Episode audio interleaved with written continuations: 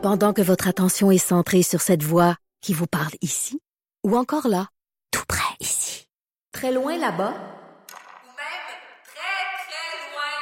Celle de Desjardins Entreprises est centrée sur plus de 400 000 entreprises partout autour de vous. Depuis plus de 120 ans, nos équipes dédiées accompagnent les entrepreneurs d'ici à chaque étape pour qu'ils puissent rester centrés sur ce qui compte, la croissance de leur entreprise.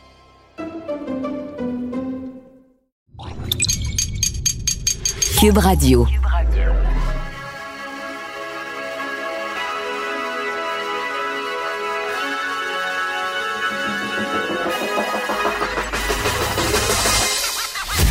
Jonathan Trudeau.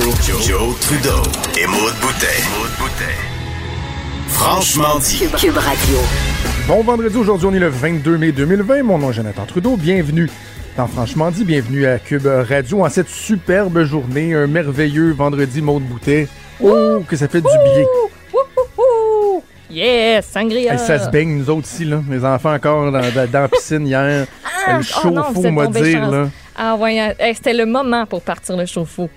Mais là, en fait, ça fait, ça fait plusieurs jours que je l'ai parti parce qu'on Ben oui, est parti d'une température de 54 degrés dans la piscine. Et là, hi- hier, on a frappé le poteau, là. On a pogné le Rafraîchissant. 80, là. Ah, ça c'est parfait. On a pogné le 80 en route vers le 85-88. Je te jure qu'il n'y a rien qui va m'empêcher Ah de garder ouais. cette piscine-là à des niveaux de 88-90 en période de, de- de- de pseudo-confinement, de pandémie. Oh que ça va y aller. Hein, Tu vas en profiter non seulement pour la fin de semaine, mais même pour la semaine prochaine, Oui. si je me fie aux, aux prévisions.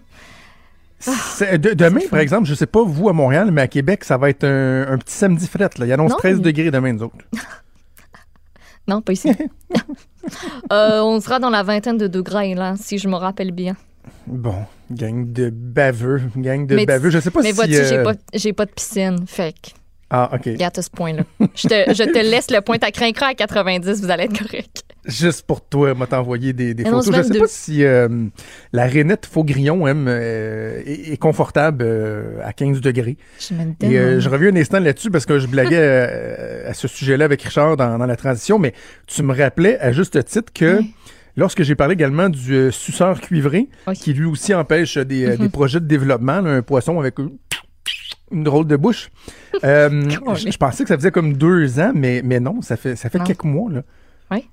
Et qu'on a l'impression que Ça tout- fait tout- un an. Puis, c'est-tu quoi, en voulant me rappeler c'était quoi une rainette faux grillon, euh, Ouais. je viens de tomber sur une vidéo YouTube là, de, de ce que ça fait comme bruit, une rainette faux grillon. Veux-tu qu'on.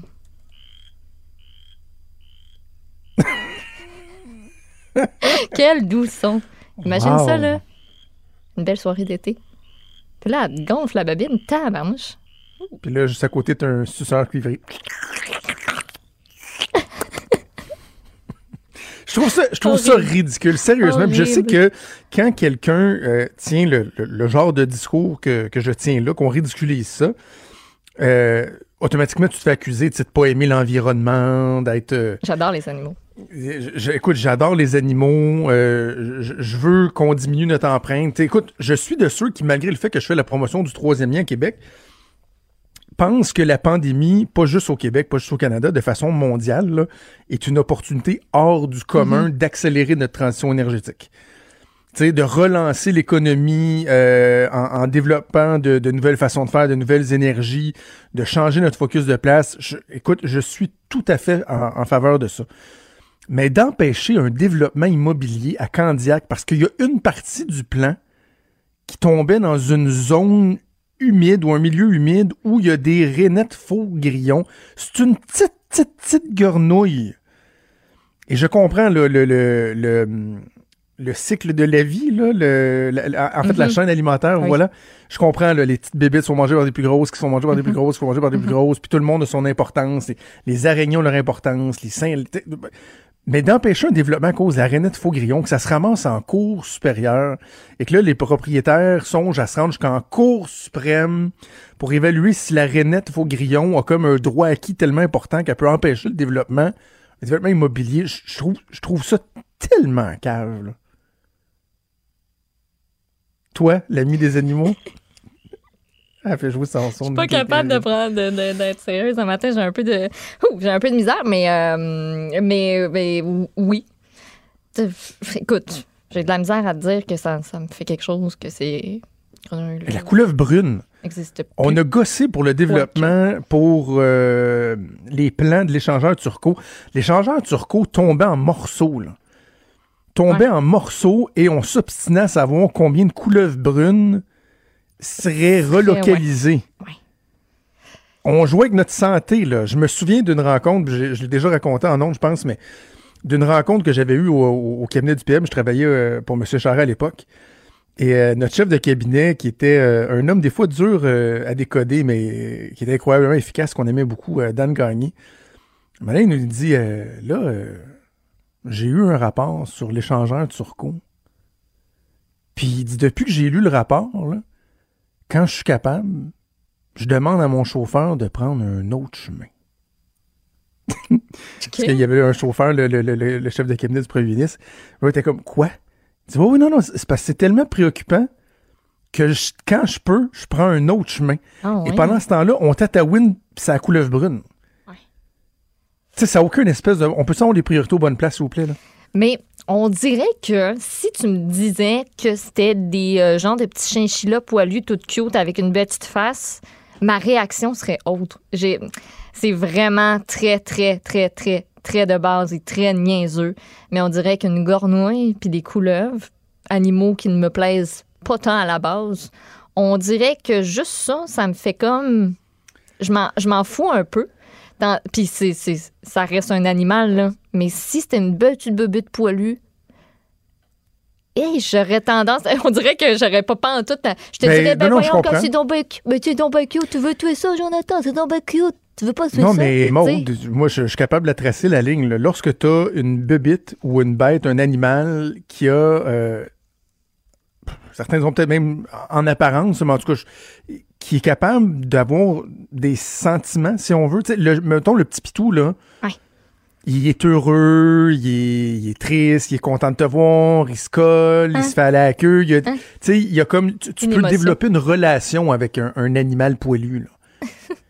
Avec une rainette faux grillon, tu sais, d'après moi, t'arrives de travailler. Mettons que t'as une rainette faux grillon dans un aquarium chez vous, un bocal, là, pas avec de l'eau, là, mais t'arrives à la maison, elle est pas scotchée dans la vitre à faire. Elle fait être contente que t'arrives, là. La couleuvre brune non plus. Elle se fait pas aller le bout de la... Non. C'est une couleuvre brune. OK? Le suceur... Ben là, c'est la même affaire qu'un poisson rouge ce... est pas en tu train de sucer le bord de l'aquarium quand t'arrives parce qu'il est comme là, viens, viens me flatter le, le dos du cuivré là. Cela n'arrive pas. Alors que le chien, oui. Tu sais, si on me disait c'est un troupeau, en tout cas. Je sais pas. Il y, a eu y sûrement des gens qui me diraient que les, les rainettes faux grillons ont des sentiments. D'ailleurs, il y a eu une, une manifestation de rainettes faux grillons pour, euh, contre le développement euh, à Candiac. Il y a toutes des petites pancartes, là. Mhm. Ça manifestait avec la langue sortie. Puis t'étais pas là. Bon, ça fait du bien quand même Hey, de parler hein? de choses plus futiles. Oui. Moi, je trouve que ça fait du bien. Oh, quand même, Dieu, je vais faire. de euh, dans la vidéo. On va fermer ça. Hein, quoi? Qu'est-ce qui, qui, qui copule? C'est une vidéo de Qu'est-ce que Richard a laissé ouvert comme fenêtre, là? C'était la vidéo des rainettes faux grillons, mais c'était comme. Il y avait un moment qui, qui commençait à se passer. Là. Oh, Hmm, oui, la reproduction. oh. Peut-être qu'il y a une notion de plaisir, finalement. Peut-être qu'ils sont. euh, les rainettes ont euh, des sentiments.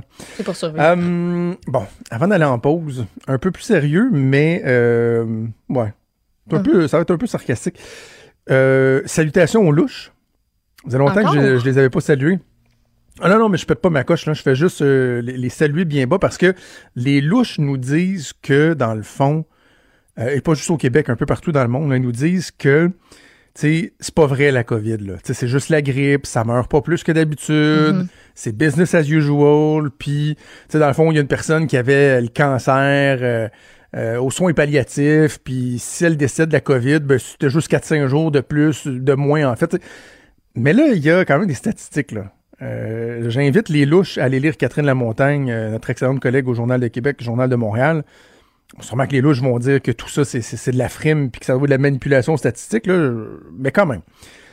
Euh, le nombre total de décès au Québec, lorsqu'on fait une comparaison sur une période de quoi, un mois et demi, entre le 15 mars et le 25 avril, En 2019, il y avait eu 7930 décès. Ça, c'est euh, toute catégorie, le cancer, maladie du cœur, euh, maladie vasculaire, euh, suicide, les accidents, etc. 7930 décès en 2019. C'était une année qui était dans la moyenne. Et là, pour 2020, déjà, alors que peut-être qu'il y a des statistiques qui ne sont pas encore entrées, là, on comptabilise 9745 décès. C'est 1815 décès de plus qu'à pareille date l'an dernier pour la même période.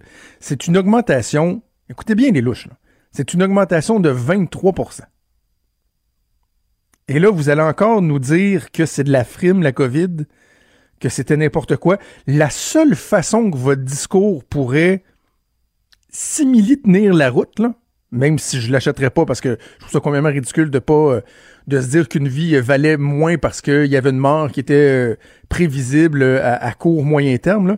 La seule façon que vous pourriez avoir raison, ce serait que dans les prochains mois, on assiste à une baisse drastique du nombre de décès par rapport à ce qu'on avait dans les statistiques antérieurement.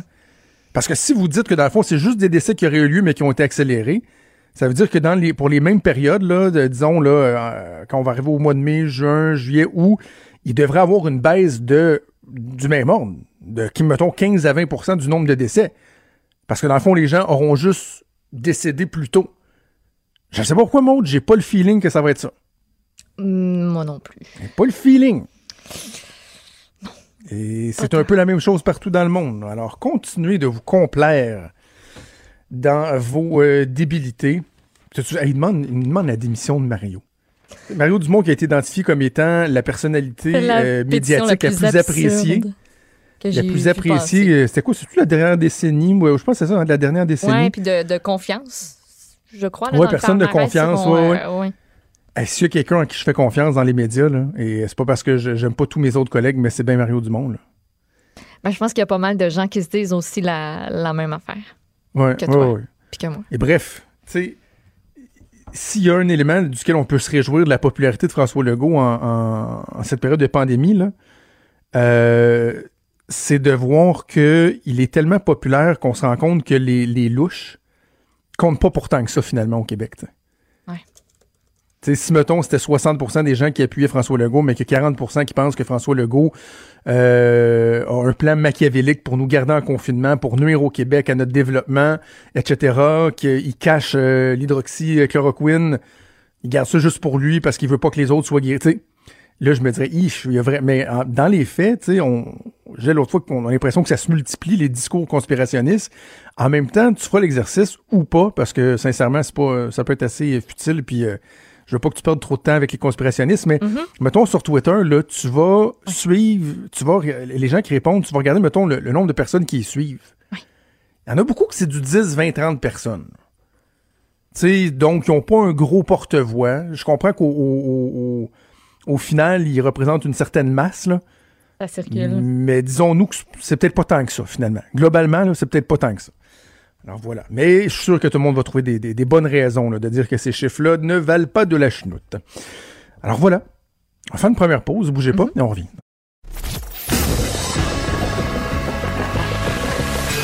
Franchement dit. Appelez ou textez au 187 Cube Radio. 1877 827 2346. Quelle histoire, hein, euh, qui, est, choquante, euh, qu'on a, qu'on a euh, découvert dans les journaux ce matin. Une conseillère municipale de Saint-Jean-Richelieu, récemment nommée euh, mairesse par intérim, parce qu'on a l'impression que c'est un peu le bordel à Saint- à Saint-Jean-sur-Richelieu. L'actuel maire, Alain Laplante, qui a été suspendu depuis le 6 mai pour une période de 95 jours, euh, suite à une enquête en éthique et en déontolo- déontologie menée par la Commission municipale du Québec. Donc là, euh, la conseillère municipale Claire Charbonneau, qui euh, a été élue remplaçante, si on veut, mairesse par intérim, mais quelques dix jours plus tard, elle démissionne parce qu'elle est victime d'intimidation et euh, ne pouvait plus endurer euh, ce phénomène-là. On va en discuter avec Mme Charbo- Charbonneau qu'on euh, rejoint au bout du fil. Mme Charbonneau, bonjour. Bonjour. Peut-être commencer par nous expliquer un peu le, le contexte. Bon, j'ai résumé très brièvement le maire qui a été suspendu. Dans, dans, dans quel contexte et comment vous vous êtes euh, ramassé à devenir mairesse euh, par intérim? Ben, dans un conseil de ville, euh, il y a toujours un, maire suppléant, peu importe euh, que le maire est en place ou non, parce que le maire, parfois, s'il s'absente, ben, c'est le maire suppléant qui prend sa place. Autant Pendant que votre attention est centrée sur vos urgences du matin, vos réunions d'affaires du midi, votre retour à la maison ou votre emploi du soir, celle de Desjardins Entreprises est centrée sur plus de 400 000 entreprises à toute heure du jour. Grâce à notre connaissance des secteurs d'activité et à notre accompagnement spécialisé, nous aidons les entrepreneurs à relever chaque défi pour qu'ils puissent rester centrés sur ce qui compte, le développement de leur entreprise. aux, réunions plénières, aux réunions publiques ou dans les événements ou quoi que ce soit. Euh, moi, j'ai été nommée mairesse pléante euh, euh, en, en décembre et puis j'ai été renommée aussi en février. Mon, mon mandat finissait à fin mai. Euh, donc, quand le maire est suspendu de cette façon, c'est euh, le maire ou la mairesse pléante qui prend le mandat de maire. Et là, euh, quand M. Laplante a été suspendu pour 95 jours, qui est en passant la plus grosse euh, suspension de la Commission municipale du Québec, je me suis retrouvée mairesse de la ville de Saint-Jean. Et c'est de toute façon, ça a toujours, on a toujours eu des euh, des commentaires désobligeants sur les réseaux sociaux. Euh, on est on est neuf, on est 12 conseillers plus le maire, euh, trois conseillers avec l'équipe Laplante, Monsieur Laplante, sept conseillers avec une équipe qui s'appelle l'équipe pour Saint-Jean, puis deux, deux deux conseillers indépendants. OK. Vous, vous êtes dans l'équipe du maire ou vous êtes euh, de- de- dans l'équipe pour Saint-Jean? L'équipe pour Saint-Jean. Et puis, euh, quand moi, je me suis retrouvée maire, ben là, les réseaux sociaux on, en ont mis de plus belle, là. même sur euh, sur mes ma vie personnelle. C'est vraiment, euh, excusez-moi l'expression, dégueulasse là, ce qu'ils écrivent là. Puis c'est toujours de plus belle, là, parce que là, j'ai dénoncé ça la semaine passée. Là. Ça continue à rouler encore là, les cochonneries qui qui qui qui mettent sur Facebook que, que je vois pas tous là, mais euh, c'est fou là. C'est comme euh, c'est vraiment euh, déplacé, là. Moi, je pensais que les réseaux sociaux, le Facebook, c'était pour euh, dire des choses, mettre des, les gens au courant, mais là, c'est rendu euh, vraiment, vraiment, vraiment intimidant. Beaucoup de harcèlement là-dessus, de l'intimidation, c'est pas croyable.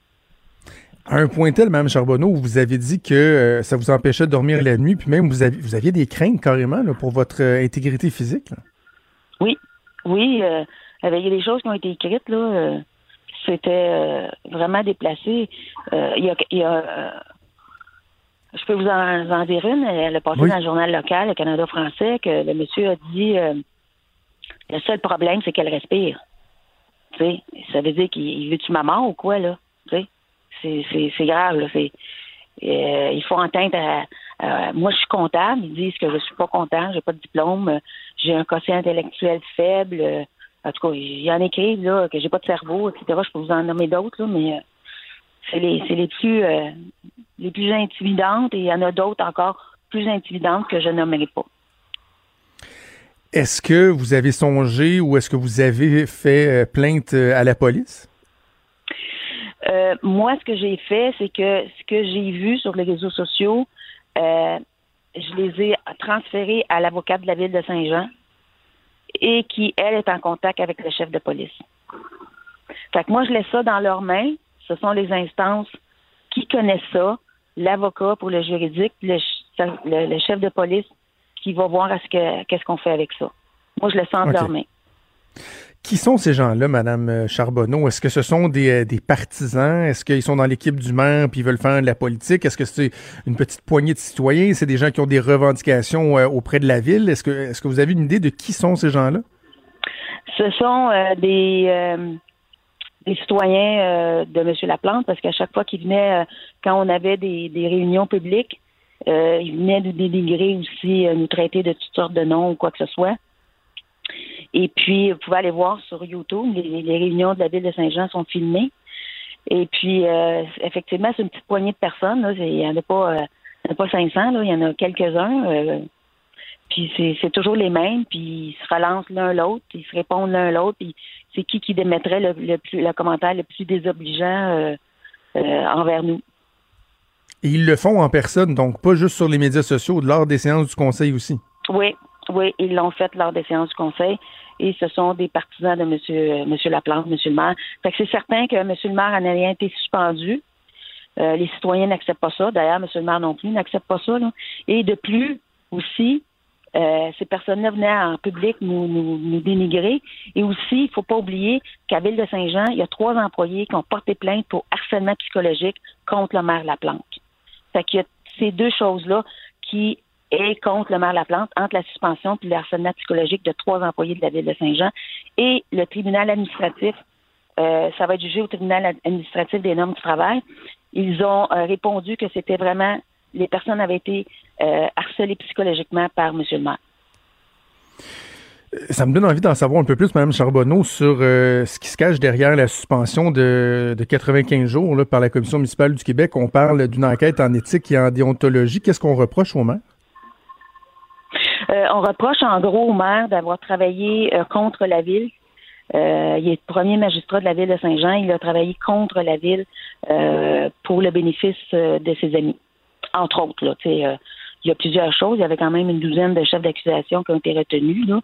Mais en gros, c'est qu'il a travaillé contre, contre sa ville pour le bénéfice de ses amis. Hmm. Est-ce que, à votre connaissance, euh, Mme Charbonneau, euh, le maire a déjà dénoncé les dérapages ou euh, les, tactiques employées par, ces citoyens-là, qui soit par le biais des médias sociaux ou en personne au conseil municipal, tenaient des propos peu édifiants? Est-ce que vous avez l'impression qu'il il laisse aller ça? Est-ce qu'il l'encourage? Est-ce qu'il l'a déjà dénoncé? Comment il se gouverne par rapport à ça? Il l'a jamais dénoncé. D'ailleurs, on a un règlement à la ville de Saint-Jean qui qui dit qui, empêche les gens de faire ça, mais M. le maire les laisse aller. Fait que euh, on s'entend que nous, on n'a pas de pouvoir. C'est lui qui est le président de l'Assemblée, là. Euh, fait qu'il il les écoute. euh, oui, continuez. Puis si les gens reviennent une deuxième fois, oui, allez-y, monsieur tel, madame tel, allez-y, go, continuez. Puis ils font toujours des préambules. pré- parce que c'est supposé être une période de questions. Puis des fois, à la fin, il y a une petite question, mais euh, il y a toujours des gros préambules aussi. Là. Hmm. Bon, euh, il y a les commentaires sur les médias sociaux, il y a les commentaires au, au conseil de ville. Dans votre vie de tous les jours, là, lorsque vous vous promenez dans les rues, lorsque euh, vous, je vais le dire au passé parce que euh, ben, en période de pandémie, nos, nos déplacements sont limités, mais lorsque vous alliez au restaurant, dans un centre d'achat, est-ce que vous êtes déjà fait euh, déjà fait euh, apostropher parce que tu sais bon moi en étant quelqu'un qui donne son opinion dans les médias là on voit souvent que les gens sont très très braves sur les médias sociaux mais dans la rue il y a pas personne qui ose nous nous envoyer promener. Est-ce que est-ce que c'est déjà arrivé? Est-ce que vous avez déjà carrément craint à votre euh, pour votre sécurité là dans, dans vos déplacements quotidiens? Oui, oui, ça m'est arrivé euh, ah oui une fois que quelqu'un est venu m'intimider euh, dans un restaurant. il vous a dit quoi? Euh, ben, je ne vais pas dans les détails, ben, c'est parce qu'il y a des choses aussi. euh, il m'a dit bonsoir, Madame Charbonneau, et euh, il m'a parlé de. Parce que moi, j'avais posé une question à l'hôtel de ville à un certain moment donné euh, au monsieur le maire qui m'a jamais répondu.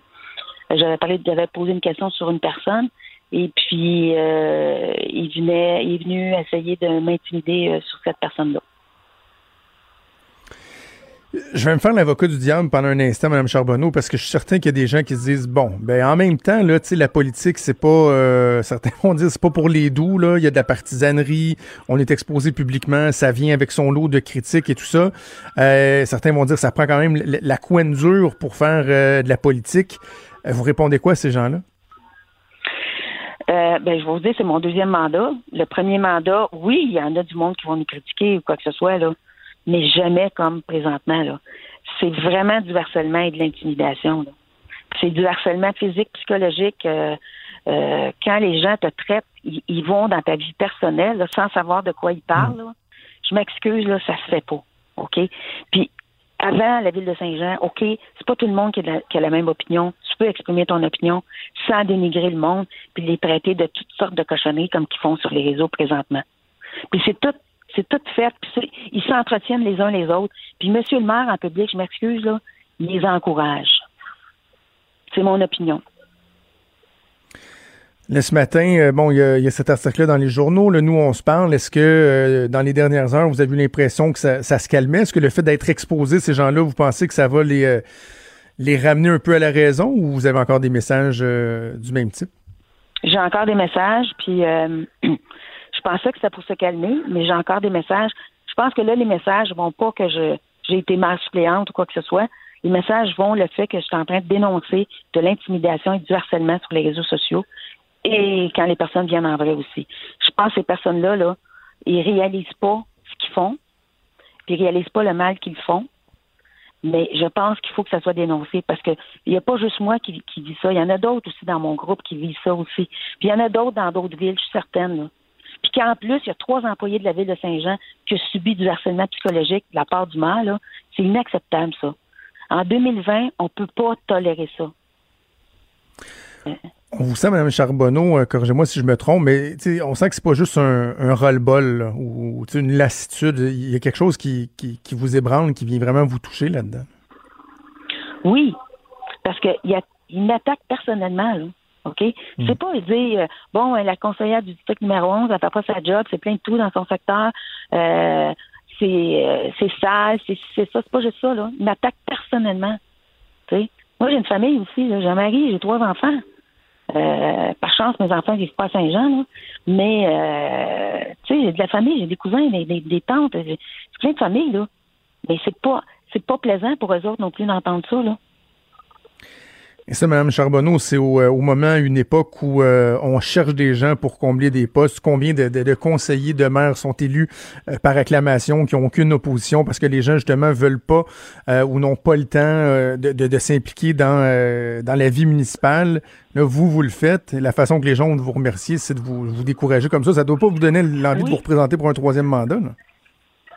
Euh, non, je vais me présenter pour un troisième mandat. Puis effectivement, euh, ça décourage les gens de se présenter en politique euh, municipale, euh, fédérale, provinciale, là, tu sais, à tous les niveaux. Puis c'est de, plus en plus difficile de trouver euh, des bons candidats qui veulent travailler pour les villes ou le, le, le, la province de Québec ou le Canada aussi, la, la- le, le- le pays du Canada. Mais il y a des gens de, de beau, beau calibre qu'on ne peut pas aller chercher Mm. à cause que c'est de plus en plus difficile. On se fait euh, harceler vraiment. Là. On le voit que ça va être difficile d'aller chercher les candidats pour, euh, pour 2021. Là. Mais Claire Charbonneau, donc vous êtes conseillère municipale pour euh, la ville de Saint-Jean-sur-Richelieu. Vous faites bien, vous faites bien de dénoncer. On va espérer que ça va calmer les ardeurs euh, des gens, puis espérons également que la police euh, sera aux aguets. S'il y a des messages qui vont trop loin, euh, qu'on n'hésite pas à aller euh, cogner à la porte de ces gens-là, leur rappeler un peu euh, c'est quoi le, le- le bien vivre là, et euh, qu'est-ce qui est acceptable et qu'est-ce qui ne l'est pas? Madame Charbonneau, merci, bonne chance pour la suite. Merci beaucoup. Bonne journée. Merci, au revoir. Franchement dit. Jonathan Trudeau. Et Maude Boutet. Appelez ou textez au 187 Cube Radio 1877 827 2346. Cube Radio. Cube Radio. On va parler de politique américaine avec euh, notre collègue Luc La Liberté. Salut Luc. Oui, salut Jonathan. Donald Trump qui a, qui a fait jaser hier en allant visiter l'usine de Ford, et je sais que Mario Dumont et Benoît Dutrisac en ont parlé ce matin. C'est quand même particulier cet entêtement-là du, du président américain à, à ne pas vouloir donner l'exemple, à ne pas vouloir être vu en public portant le masque. Je comprends, là. J'ai travaillé pour un premier ministre, leurs images, c'est important. Puis, mais en même temps, là, on veut inciter les gens à se protéger, mais le président lui-même n'ose pas le faire parce que ça a l'air fou. Un drôle de message quand même. Puis, ben écoute, ça, on, en parle, euh, on en parle quand on analyse la politique de façon plus plus traditionnelle ou dans un contexte entre guillemets normal. J'insiste sur les, les, les guillemets. Euh, le président Trump, on le sait depuis le départ, s'il y a une chose qui est claire, il ne gouverne pas pour l'ensemble des Américains, il gouverne pour sa base, il gouverne pour ses partisans. Et hier, moi, j'ai euh, j'ai analysé ou interprété l'épisode du masque comme faisant partie d'un tout. Hier au Wisconsin, ce à quoi on a eu droit, c'est ce à quoi va avoir droit pendant l'essentiel de la campagne électorale euh, d'ici au, au 3 novembre.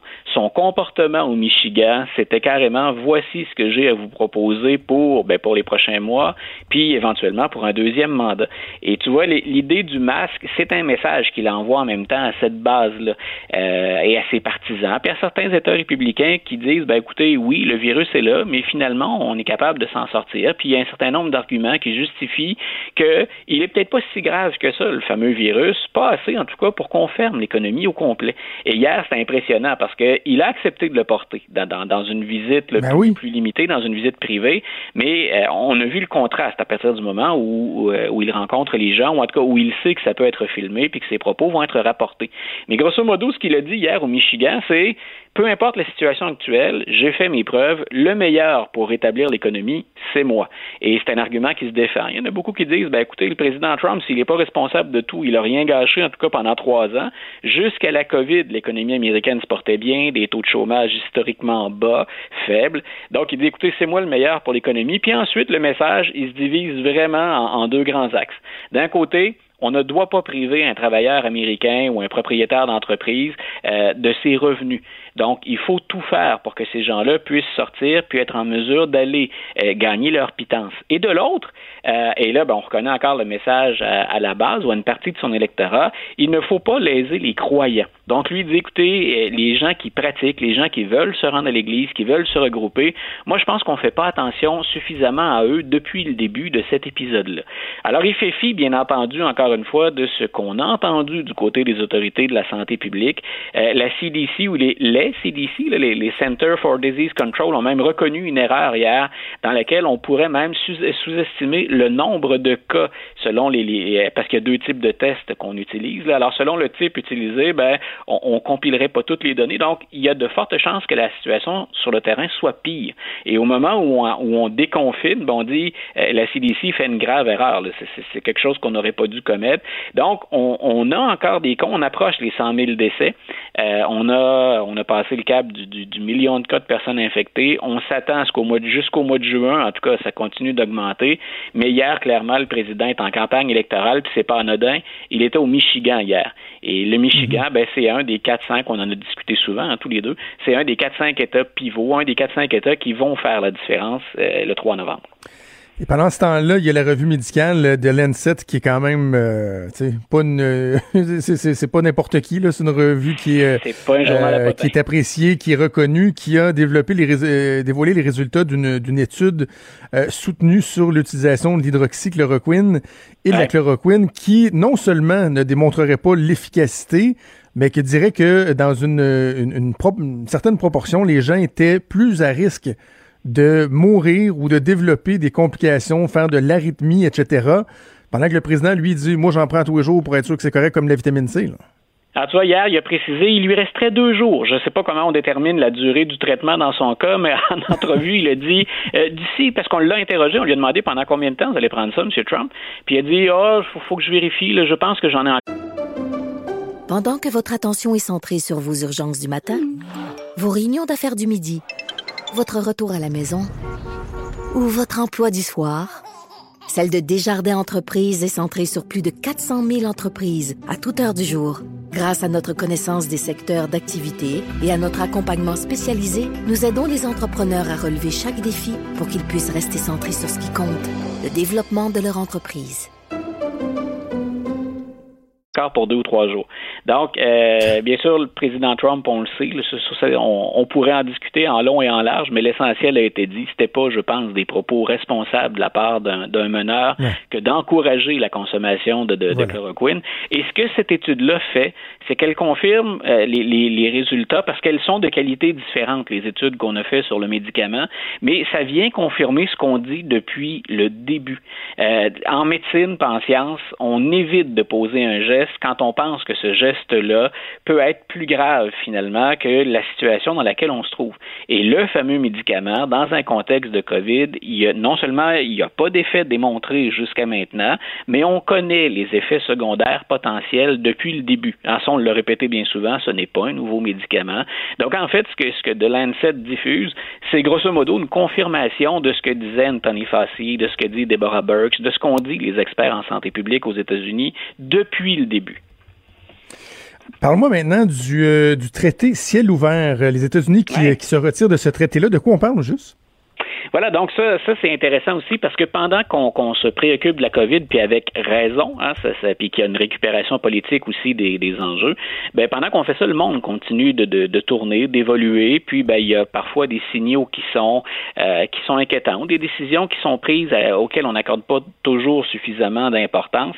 Euh, le traité ciel ouvert, c'est un traité qui a été officialisé en 2002, mais l'idée derrière ça, euh, ce traité-là, écoute, ça remonte, c'est aussi vieux que la deuxième guerre mondiale. On a commencé à en parler euh, dès les 1955. Dwight Eisenhower, le président américain, proposait quelque chose qui ressemble à ça. Grosso modo, ce sont des vols. Hein, donc, on, parle d'une surveillance aérienne entre pays, bien sûr avec des avions qui sont pas armés, mais on donne accès à notre ciel pour faire de l'observation.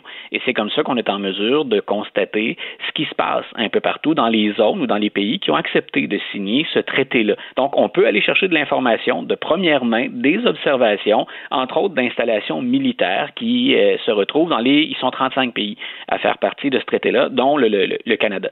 Donc, le, le, traité est entré en vigueur en 2002, le jour où ben, la Russie a accepté d'intégrer les rangs de ce traité-là. Euh, ce, que, ce, que, le président Trump a, a affirmé hier, c'est les États-Unis se retirent de ce traité-là parce que la Russie triche avec les règles du jeu bien souvent. Les Américains sont pas le, les premiers, c'est pas le premier pays à dire. Hein, la Russie ne joue pas franc jeu là-dedans. Si on peut comprendre l'argument du président Trump, il faut quand même sous-peser la décision. Est-ce que pour euh, bien montrer à la Russie qu'on ne se laissera pas euh, rouler dans la farine, est-ce qu'il faut se retirer de ce traité-là euh, et perdre l'information dont on jouit, dont on bénéficie en raison du traité? C'est là où il y a beaucoup d'experts qui ont réagi vigoureusement. Et je parle pas d'opposants démocrates. Moi, hier, j'ai relevé parmi les déclarations les plus spectaculaires, il y avait celle de l'ancien directeur de la CIA, qui est Michael Hayden. Et Michael Hayden a travaillé, il a été nommé, puis il a travaillé pour l'administration Bush. Donc, c'est pas un Obama ou un Clinton. Et lui a dit, c'est de la pure folie. Et il y a, deux intérêts là-dedans. Ce que M. Hayden dit, si je résume son propos, son argumentaire, dans un premier il dit les États-Unis se privent de renseignements et c'est pas vrai, comme le dit le président, que les satellites à eux seuls peuvent, en 2020, faire le travail. Il y a encore de l'information de première main qu'on va chercher grâce à la surveillance aérienne. De l'autre, non seulement les Américains se privent de renseignements, mais il dit on perd aussi de l'information qui peut servir à nos alliés. Donc, il y a beaucoup de pays avec lesquels les Américains collaborent parmi les 34 autres partenaires du, traité. Euh, M. Eden disait, par exemple, ben, regardez ce qui s'est passé en Ukraine, regardez ce qui s'est passé en Crimée et qui impliquait encore une fois la Russie. Et il dit, on a profité de, de, de, des, des vols d'observation pour aller chercher de l'information ou pour aller en confirmer de l'information. Ben, il dit, quel message envoie-t-on maintenant à nos alliés si on n'est plus capable, grâce à ces vols d'observation, pour lesquels nous, on fournissait des renseignements aux alliés, si on n'est plus capable de le faire, quel message envoie-t-on à nos alliés? Donc, M. Trump, lui, ce qu'il dit, l'argumentaire de l'autre côté, ben écoutez, on sort de là parce que la Russie joue pas franc jeu, puis ben si on sort, ça va forcer les, Russes à revenir autour de la table. Donc, c'est un pari, moi, hier, j'ai écrit un petit peu là-dessus. Ce que je disais, c'est que c'est un pari qui est très, très risqué. Miser sur la bonne foi ou la collaboration des Russes en tentant un, un jeu comme celui-là, ça me paraissait risqué, compte tenu de ce qu'on perd dans le traité. Mais il n'y a personne là-dedans qui veut sauver la réputation de la Russie. Là, je fais pas, je suis pas un ardent défenseur de M. Poutine, mm-hmm. même si je reconnais son, son génie politique, mais le, le pari est très risqué. On se prive effectivement de renseignements sensibles très importants. Dans un tout autre ordre d'idées, Luc, on dit souvent que bon, l'expérience en politique, c'est une bonne chose, mais qu'on a beaucoup, beaucoup, beaucoup d'expérience, ça veut quand même dire qu'on peut retourner dans notre passé pour ouais. identifier notamment certaines contradictions. Et Joe Biden, il est confronté à ça en ce moment. Voilà, c'est une ancienne conseillère, euh, c'est une ancienne conseillère à Wall Street, une analyste financière qui euh, témoigne maintenant ou qui commente l'actualité économique aux États-Unis, qui a dit écoutez, euh, les démocrates, là, ils aimeraient bien, puis j'en parlais moi ce matin, puis je voulais y revenir avec toi parce que on est au tout début de la campagne. On, va commencer bientôt à se rouler dans la boue, puis à, rouler des, mécaniques, à jouer les, les, gros bras, si M. Biden tombe dans le panneau, bien entendu. Mais elle dit écoutez, vous voulez faire les démocrates un référendum autour de, du président Trump en 2020 2020, euh, on remet en question souvent sa parole, son comportement, ses qualifications.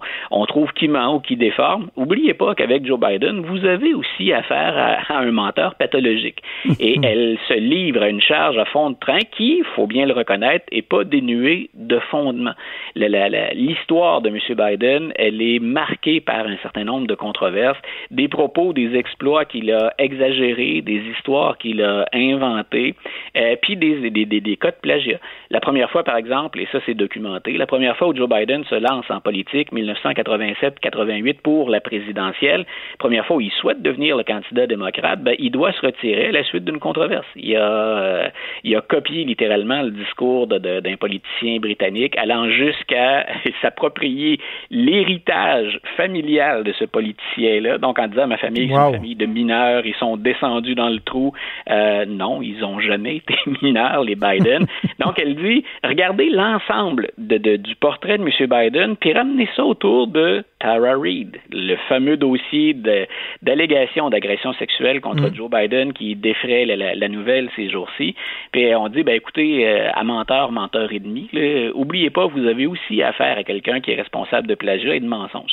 Euh, est-ce qu'on fera la nuance entre les deux hommes? Probablement que M. Biden a l'air un peu plus sympathique. Hein. Il est toujours souriant, M. Biden, il manque pas une occasion de s'afficher avec un grand sourire puis ses, ses lunettes. Mais effectivement, tu le disais bien, il a quand même un très très long passé en politique et énormément de déclarations qu'on peut ramener contre lui, puis dans un contexte de campagne électorale, on s'embarrasse, s'embarrassera pas de la nuance. On va dire, ben c'est menteur pour menteur, ils sont tous les mêmes. Allez maintenant vers euh, Donald Trump parce qu'au plan économique, c'est lui qui a la solution.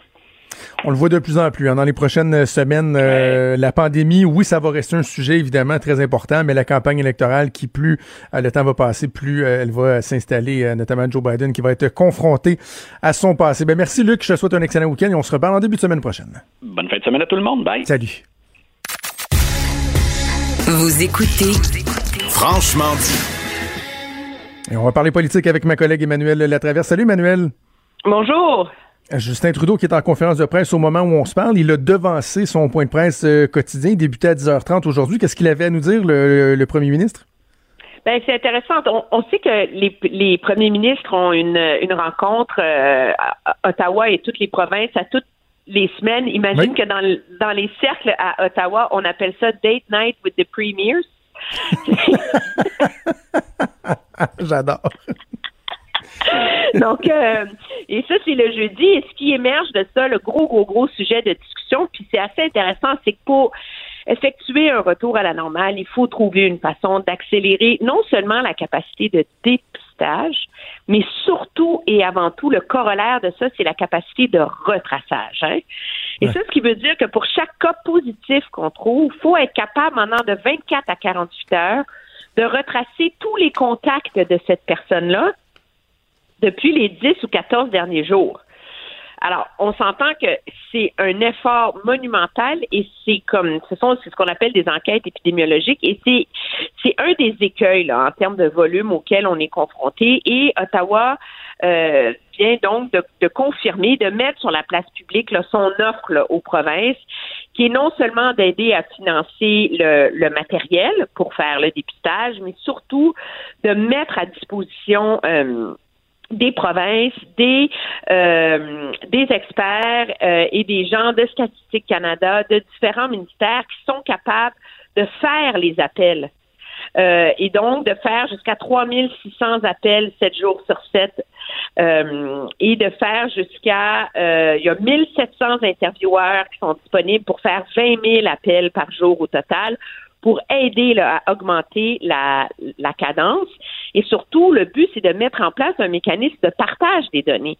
Parce qu'en ce moment, les gens ne sortent pas de leur province. Mais si on veut un retour à la normale, entre guillemets, il faut commencer à, à, mettre en place un système pour que les provinces partagent ben ces données-là. Et donc, c'est le cœur en ce moment, c'est comme c'est la prochaine étape là, essentielle pour sortir de notre état de pause généralisé actuel, mais aussi objectivement pour se donner les moyens d'affronter de manière peut-être plus efficace une deuxième vague. Euh, dans un autre ordre d'idée, euh, Emmanuel, le dossier d'Air Canada, là, ça commence à être une épine au pied du, du premier Trudeau et ça le caractérise un peu. Hein. Il y a des décisions qui sont plus faciles que d'autres à prendre, d'être généreux, de mettre sur pied des programmes, euh, de, de, de, de, donner des milliards. Ça, c'est plus facile que de trancher dans des dossiers qui sont beaucoup plus sensibles, beaucoup plus litigieux. Et là, cette question-là de l'aide d'Air, euh, de l'aide qu'on pourrait accorder à Air Canada en fonction d'un remboursement des, des billets d'avion, les gens qui ont obtenu des crédits et qui exigent d'avoir des remboursements. Euh, c'est difficile d'avoir l'heure juste du côté du premier ministre sur ses intentions dans ce dossier-là. En fait, on se demande si lui-même le sait ce qu'il va faire. Ben, c'est pas très clair qu'Ottawa sait ce qu'il va faire pour une raison très simple, c'est qu'Ottawa cherche à trouver un équilibre entre assurer aux compagnies aériennes les moyens de survivre à cette crise et être juste et équitable envers les Canadiens. La réalité, c'est que les Canadiens, la raison pour laquelle ça satisfait pas l'idée d'avoir un crédit, c'est que c'est maintenant que les gens ont besoin de liquidité. Et donc, le 1000, le 1000, 2000 dollars qui dort dans les coffres d'Air Canada, les gens en ont besoin maintenant. En même temps, le calcul d'Air Canada, c'est de dire que ça va prendre trois ans avant de pouvoir revenir à la normale d'avant la crise. Et donc, euh, le 6 milliards de liquidités, il faut qu'il dure pour une très, très, très longue période si on veut passer au travers. Et il y a d'autres compagnies aériennes au Canada qui sont dans des Ben oui. situations beaucoup plus précaires qu'Air Canada. Alors, c'est vraiment un, un casse-tête euh, pour euh, pour le gouvernement en ce moment qui achète du temps en évitant de se mouiller et en préférant dire qu'on cherche un juste équilibre. Absolument. Euh, je sais que le, temps presse et que tu dois retourner en onde à LCN euh, sous mais peut-être un mot sur euh, ce qui se passe euh, au Québec, notamment sur le fait que les, euh, pédiatres sont en train de forcer une discussion plutôt délicate sur les limites de ce qu'on peut appeler le, risque zéro. Oui, et c'est- intéressant que ce soit les pédiatres qui l'ont lancé parce qu'ils étaient comme protégés des foudres de la population euh, en invoquant la protection des enfants. Mais on, on s'est placé dans un mode risque zéro avec le confinement. Et là, maintenant, on se rend compte que, bon, de un, pour les enfants, ça fonctionne pas du tout. Ça rend le retour à l'école un peu dysfonctionnel. Les camps de jour, absolument impraticables. Et euh, il y a des sérieux doutes là, qui sont... euh, on en a la- largement parlé des sérieux doutes qui sont évoqués pour la santé mentale des jeunes, des adolescents, leur équilibre, leur développement social, etc. Mais objectivement, moi, je pense que de plus en plus, cette logique-là qu'il faut revoir, adapter les consignes de la santé publique à une réalité fonctionnelle, ce discours-là va migrer maintenant, je pense, vers les enjeux euh, économiques et sociaux. Parce que on ne, on ne pourra pas sauver l'économie, reprendre un, un rythme normal si on n'est pas capable de s'adapter à cette réalité-là et à gérer un certain risque. Maintenant, le défi pour le gouvernement, c'est d'être capable de mettre en place les structures de dépistage. C'est pour ça que c'est si important, pour être capable de gérer le fait qu'on n'est plus dans le risque zéro. Et pour pouvoir gérer une, une, un, un, un risque qui vient avec un retour à une forme de normalité, la distanciation, le masque, etc., il faut que le gouvernement soit capable de répondre. Et en ce moment, c'est ça qui manque. C'est cette capacité de dépistage à grande échelle, d'où le fait, pour revenir à ce qu'on disait au début, que Ottawa essaie de forcer un peu la main là-dessus et augmenter le, le rythme de dépistage un peu partout au au pays parce que c'est la clé de voûte essentielle. On l'a vu dans les pays qui ont réussi à minimiser les impacts de, de cette crise-là. Mais c'est toute une pédagogie maintenant qu'il faut faire euh, Ouais. au sein de la population. Puis moi, je trouve ça magnifique que c'est grâce euh, un peu aux, euh, aux, aux pédiatres qu'on est en train très timidement d'avoir cette discussion-là plus largement dans la société. Absolument. Puis, mais on, le voit dans le discours de la, santé publique qu'à un moment donné, bon, euh, cette prise de conscience que le risque zéro n'existe pas et que de, il arrive un moment où tu n'as pas le choix d'agir, de déconfiner parce que de toute façon, les gens vont commencer euh, à décrocher en même temps. On, se questionne sur le fait ou on peut être préoccupé du fait que le premier ministre dit ben, en ce moment, on n'est pas prêt pour une deuxième vague. là. Au moment où on est vraiment en train d'ouvrir les vannes, euh, on nous confirme qu'on n'est pas prêt pour une deuxième vague. Bref, euh, hâte de voir comment ça va se, se dérouler, notamment la semaine prochaine avec le, le déconfinement euh, graduel de la ville de Montréal. Emmanuel, je te souhaite un excellent week-end et on se reparle au début de la semaine. Merci. Au revoir. Merci, salut. Et parlant du, du premier ministre Legault, il reprend le terrain ce matin. Je trouve ça Ben oui. euh, absolument intéressant parce que, bon, il nous a habitués de ne pas, de ne pas être de tous les points de presse. D'ailleurs, encore une fois, aujourd'hui, c'est Geneviève Guilbeault, la vice-première ministre, Exact. qui va faire le point de presse, mais on a quand même, de façon générale, isolé le premier ministre. Et là, il a repris un peu le terrain ce matin d'une façon euh, assez originale. Ouais, voilà, on va en discuter avec notre collègue de TVA Nou- Nouvelle, Marianne Lapierre, qu'on rejoint au bout du fil. Salut, Marianne. Salut Jonathan, salut Maude. Alors, euh, Marianne, on a vu qu'hier, le premier ministre arborait un masque à l'effigie du Canadien de Montréal. C'est le capitaine du CH chez Weber qui lui avait fait parvenir. Et là, on, on a continué dans, dans la même lignée là, en s'associant Oui, aux Canadiens aujourd'hui. qui n'était pas rancunier chez Weber et qui lui avait donc fait parvenir ce masque, qui était annonciateur finalement de ce qui allait euh, se passer ce matin, alors que vers 8h30, euh, on était euh, sur place, métro Cadillac, le premier ministre Legault qui a participé à une activité de distribution de masques qui était en compagnie du docteur Arruda, de sa ministre responsable de la métropole Chantal Rouleau, Marc Bergevin également, DG du Canadien, Mmh. qui était sur place, ainsi que Jonathan Drouin, euh, jeune joueur de 25 ans, très talentueux euh, du Canadien de Montréal. Et euh, on parle souvent de bain de foule, hein, habituellement dans des circonstances comme ça. Là, c'est plus gênant de le faire alors qu'il y a une distanciation de deux mètres qui devrait, en principe, Ben oui. être respectée.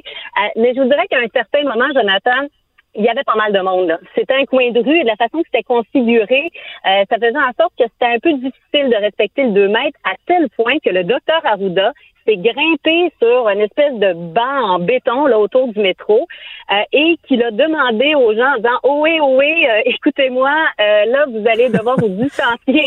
Euh, faites attention de ne pas vous faire frapper dans la rue là mais euh, il faut se distancer il faut respecter euh, le 2 mètres mais évidemment que c'était une foule assez conquise. Là, on le voit par les sondages mais clairement une foule conquise qui voulait voir son premier ministre qui voulait voir évidemment un joueur du Canadien euh, qui voulait un masque aussi dans certains cas et qui s'approchait de son premier ministre aussi pour dire euh, Ben oui. bon tel est mon problème, je vous remercie et tout ça. Et, et avec le masque des fois on entend mal donc on s'approche pour comprendre mieux. Donc euh, bref à un certain moment j'ai l'impression que les gens des communications là se grattaient un petit peu la tête. Euh, mais euh, bon ça s'est fait là tout ça évidemment dans l'ordre, aucun problème.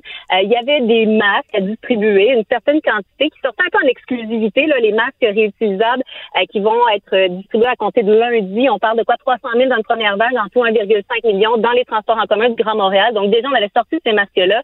Il y avait également des masques du Canadien qui étaient euh, très convoités. Il y a un monsieur dans la foule, Jonathan, je entendu dire, ben, le Canadien, parce que des masques lavables, les Canadiens sont habitués de se faire laver. Donc, ça donne lieu quand même à des anecdotes assez drôles, je vous dirais. Alors que euh, il y a une dame aussi qui a apporté des fleurs au premier ministre, elle les fleuriste elle-même et, et vraiment on sentait que les gens étaient contents euh, de le voir, contents de pouvoir bon euh, lui parler là, un temps soit peu. Et ça a donné lieu aussi à une anecdote assez drôle. Vous allez entendre d'ailleurs un extrait parce que hier, euh, le premier ministre il est allé d'une boutade concernant le défilé de la Coupe Stanley sur lequel il n'y avait pas besoin de travailler. Euh, et euh, ben, il a voulu, il en a remis, je vous dirais, ce matin en posant des questions justement sur l'avenir du tricolore, en prenant un témoin, Marc Bergevin, qui était juste à côté de lui. Je vous invite à entendre ce que ça a donné. Pour moi, il y a deux scénarios. On vise la Coupe Stanley à court terme, puis on garde Weber puis Price. Ou on vise la Coupe Stanley à moyen terme, puis on les échange pour euh, des plus jeunes. Fait que, euh, c'est quoi votre choix?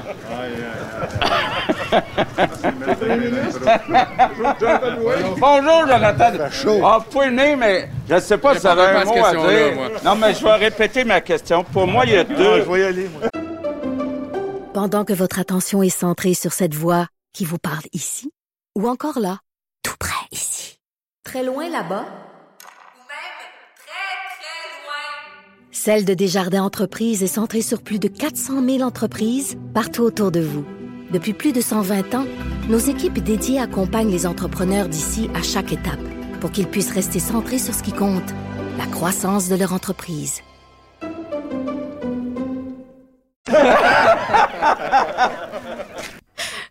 C'est très, très bon. Et le premier ministre du Québec qui fait le gérant d'estrade avec Oh, le. DG du Canadien puis qui dit tu devrais peut-être échanger un tel ou un tel, ça devait être assez drôle. là.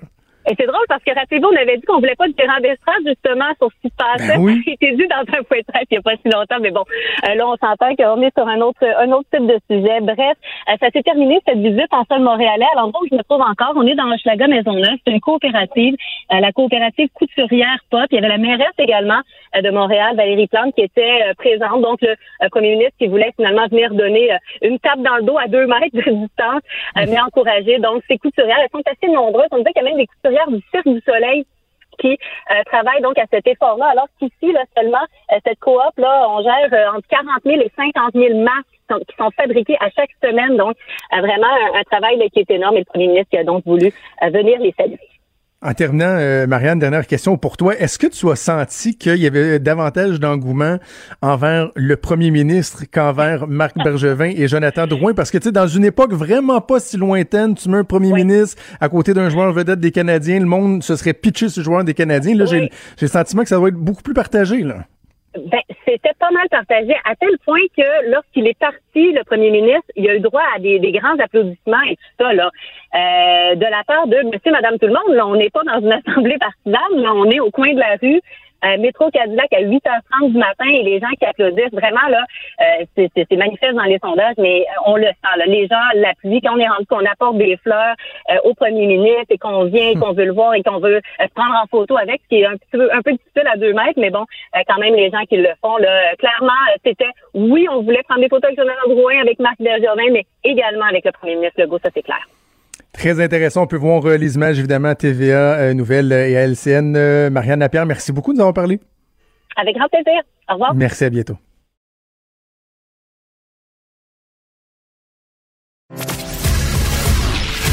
Il est franc et nuancé. Jonathan Trudeau. La politique lui coule dans les veines. Vous écoutez Franchement dit. Évidemment, ça a été une nouvelle euh, fort bien euh, accueillie. Là, on s'entend la- l'annonce de la réouverture des camps de jour à la fin du mois de juin. Par contre, une des déceptions, c'est que les camps de vacances, eux, vont demeurer fermés. Y été, à en mon camp de fils. vacances dans ton temps? Moi, j'ai jamais été un fan de ça. Bizarrement, Ah, là, dans peut-être quelqu'un est sociable, là, mais j'ai jamais été euh, un J'ai jamais fan. fait l'expérience de camp de vacances, où tu. Parce qu'un camp de vacances, tu restes là, tu dors là, ça. tu passes une semaine, deux semaines. Mais avoir à choisir entre un camp de vacances ou un camp de jour, je choisirais un camp de vacances parce que tu, tu tisses des liens. Ben oui. Il y a, il y a- il y a un esprit de, de, de groupe, de collectivité qui s'installe. Moi, Mhm. mon fils avait été dans un camp, le, le célèbre camp Bellefeuille en Gaspésie OK. euh, l'année dernière. Il voulait y retourner cette année. Malheureusement, ce ne sera pas possible. Par contre, là où je pense que bien les gens ont été rassurés, c'est que l'ouverture des camps de vacances a été autorisée pour les camps qui sont offerts euh, aux personnes avec des besoins particuliers, qui ont des handicaps. Je pense que tout le monde doit se réjouir de ça parce que la pandémie, c'est pas évident pour personne, mais Non. pour ces euh, gens-là, encore moins pour leurs parents, leurs proches aussi. Ça va euh, leur offrir du bon temps, mais aussi un peu de répit aux proches. On va en discuter avec Denis Savard, qui est directeur général du camp de vacances Cité Joie. C'est un centre de répit pour les personnes handicapées situé à Lac-Beauport euh, et qui est en place, qui existe depuis 1962. C'est le plus important centre du genre dans l'Est du Québec. Monsieur Savard, bonjour. Bonjour. J'imagine que vous avez été euh, rassuré hier de savoir que bon, il y avait une certaine mesure d'exception qui s'appliquait à, à votre type de, de camp de vacances. Exactement, on attendait la nouvelle depuis longtemps. On, on entendait que possiblement la réouverture des camps de jour, mais euh, pour nous, pour nos familles, euh, on, compte tenu que ça demande beaucoup de préparation, euh, on avait hâte de savoir si on pourrait être euh, en opération durant l'été 2020 de façon à soutenir nos parents, parce qu'on est avant tout un, un centre euh, qui a comme mission de soutenir les familles vivant auprès de personnes ayant des problématiques particulières. Donc, euh, pour nous, euh, ça, ça urgeait d'avoir la nouvelle pour qu'on puisse se préparer en conséquence. Dites-moi, ça s'adresse à qui? Je- Bon, je mentionnais des gens qui ont des handicaps, des besoins particuliers, mais euh, de manière plus concrète, ça s'adresse à qui, votre camp? Ben, Cité Joie est ouvert 12 mois par année. Ça, c'est une de ses forces depuis 1962. Donc, on a toujours été en mesure d'offrir un service là, directement aux parents.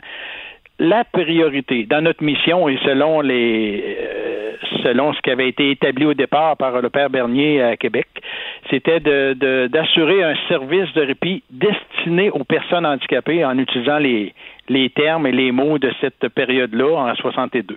Donc, euh, c'est certain que notre clientèle prioritaire euh, touche les personnes à besoins particuliers, notamment des gens qui ont une déficience intellectuelle, des gens qui ont une déficience physique, des gens qui, ont l'autisme, des gens qui sont euh, polyhandicapés. Euh, c'est très varié quant à au, au type de personne. Ça occupe environ 75% de notre clientèle.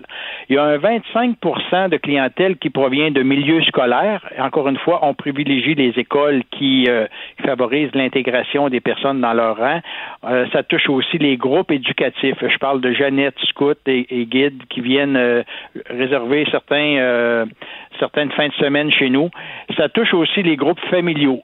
Et le 25% je vous dirais que c'est le c'est la catégorie de groupe pour nous qui est à des fins subsidiaires. Ça veut dire que mhm. euh, ces gens-là payent euh, le prix euh, que ça nous coûte pour les accueillir.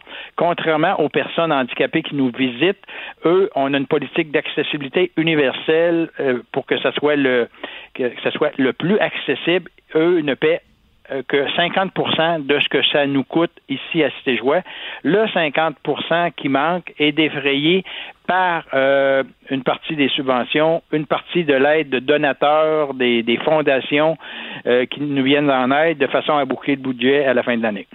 OK. Dites-moi, Monsieur Savard, quel genre d'activités euh, sont offertes à ces gens-là? Parce que quand on pense à un camp de vacances, on pense à, des gens qui, euh, qui jouent à des jeux en groupe, qui chantent des chansons, qui se rassemblent euh, autour d'un feu. Est-ce que c'est un peu dans, dans, la même optique? Est-ce que vous fixez des, des, objectifs au niveau du développement ou c'est vraiment de, les divertir, de les amuser? Que, comment ça fonctionne? Nous, on est purement récréatif. On n'a pas de mission thérapeutique. Ça le devient par la bande.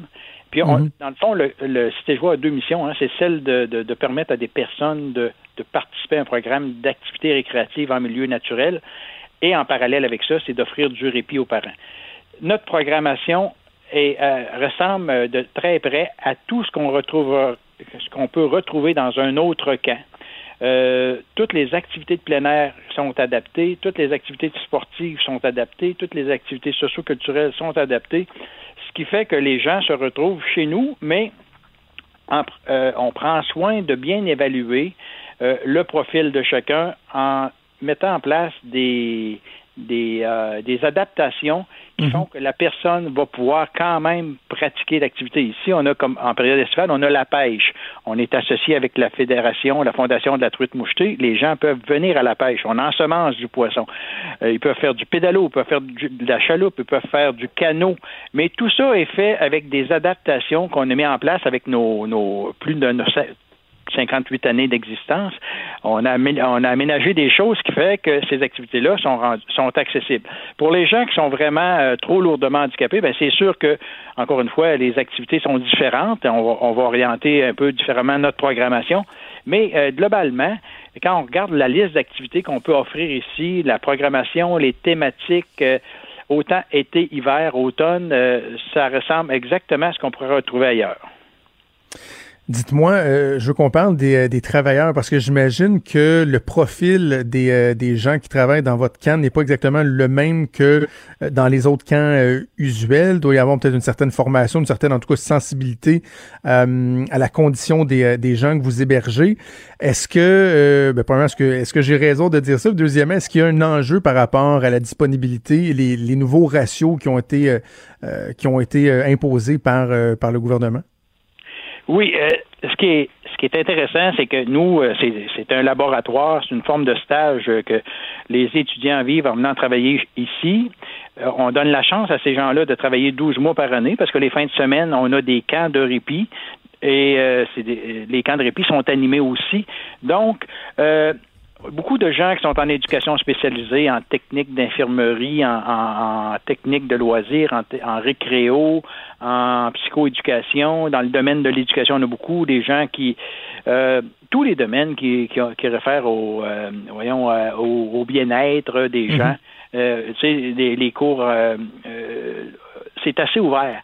Par contre, euh, on a aussi en période estivale des gens qui sont dans des milieux tels que la comptabilité, qui étudient durant l'hiver en comptabilité, mais qui veulent se changer les idées pour une fois, pour une période de temps, des chiffres, devenir un milieu naturel pour eux autres, ça les revitalise un peu. Puis euh, nous, ce qu'on fait, c'est qu'on donne une formation qui totalise environ 80 heures avant d'être capable d'intervenir sur le auprès des usagers. Donc, ça comprend toutes les mesures de sécurité, ça comprend tous les, les modèles d'action concernant les, les, les, activités, la sécurité par rapport à chacune de ces activités-là. Quand on parle de canaux, de pêche, il y a des règles. Tout ce qui touche l'hygiène, les déplacements, euh, on est suivi de très près par l'Association des camps du Québec qui a un, un code d'accréditation qui est très, très, très sévère et euh, on respecte cette ligne-là de la Sécu.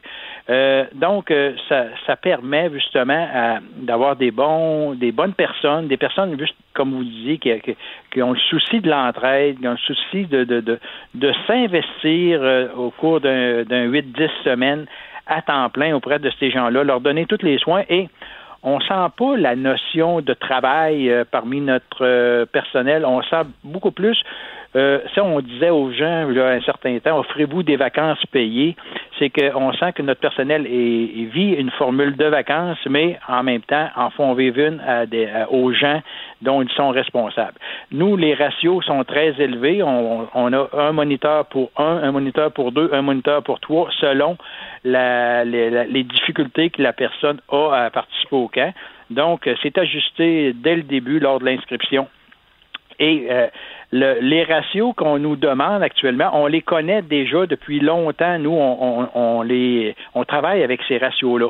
C'est mhm. sûr que pour l'été 2020, euh, avec tout ce qui se passe, euh, on, M. Legault l'a précisé, à l'effet que bon, euh, il y a beaucoup d'étudiants qui vont peut-être préférer demeurer chez eux. mais à date, chez nous, dans les sondages qu'on a faits, on a pour l'instant et en fonction du nombre de personnes qu'on pourra accueillir, parce que c'est sûr qu'on ne pourra pas accueillir le même nombre de personnes pour la même durée de séjour, euh, on, est pratiquement euh, prêt à accueillir, euh, on a le personnel suffisant pour les accueillir. En préparant notre, notre entrevue ce matin, M. Savard, je, je, songeais à l'importance que l'ouverture d'un camp comme le vôtre euh, revêt pour euh, les personnes qui ont des besoins particuliers. J'avais une pensée particulière pour ma collègue euh, José Legault, qui est chroniqueuse au Journal de Montréal, Journal de Québec, qui a souvent écrit sur sa situation d'aidante naturelle. Elle prend soin de, de, de, sa sœur qui a une déficience. Puis José, entre autres, pendant la, la, pandémie, écrit sur à quel point il y avait une difficulté particulière, toute particulière pour les gens qui ont des déficiences ou des, des handicaps, parce que c'est comme si eux, il y avait un double confinement. Là, ils sont ils sont confinés dans leur handicap et ça, ça fait partie de leur quotidien. Et là, il y a une situation particulière qu'ils ne peuvent pas toujours comprendre, saisir. C'est doublement difficile pour ces gens-là. Exactement, j'avais dit, euh, j'avais dit exactement les bons mots. C'est un double confinement. Les gens sont, sont confinés euh, en temps normal, sont déjà confinés du fait qu'ils ont moins accès euh, à, toute une série d'activités et quand et euh, ça dépend toujours aussi du niveau d'accessibilité quand on parle de l'accessibilité au transport, l'accessibilité de l'information, l'accessibilité des coûts.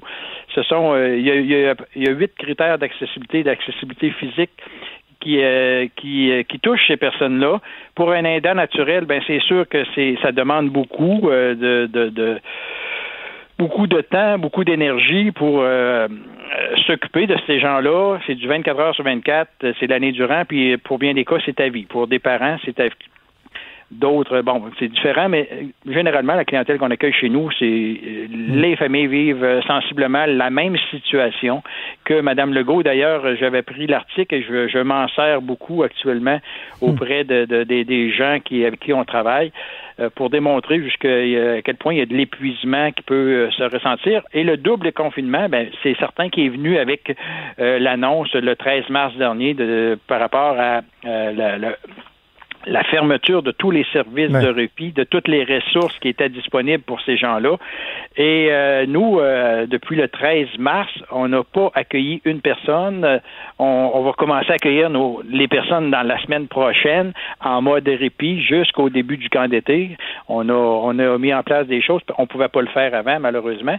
Mais euh, ça va justement être dans le but de permettre à ces gens-là de se retrouver parce que ils ont des amis, ils, se retrouvent, euh, ils, participent à des activités ensemble, et nous, dans le service de répit qui dure toute l'année, Il y a des parents qui nous appellent pour dire est-ce que telle personne est là parce que mon fils, si elle est là, il va y aller parce que c'est son ami. Il y a un Ouais. réseau d'amitié qui se forme. C'est une sortie. Puis il y a beaucoup de liens qui se font aussi avec le, le personnel, les moniteurs, les intervenants, parce que ça devient leurs grands amis.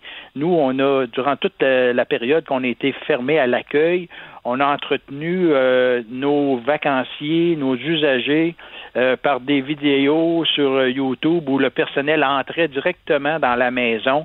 Euh, on, on envoyait ça par courriel, les parents les diffusaient et c'était des chansons qui étaient connues par les, les personnes pour justement les garder en contact avec ces joueurs, les garder en contact avec le personnel qui travaille chez nous.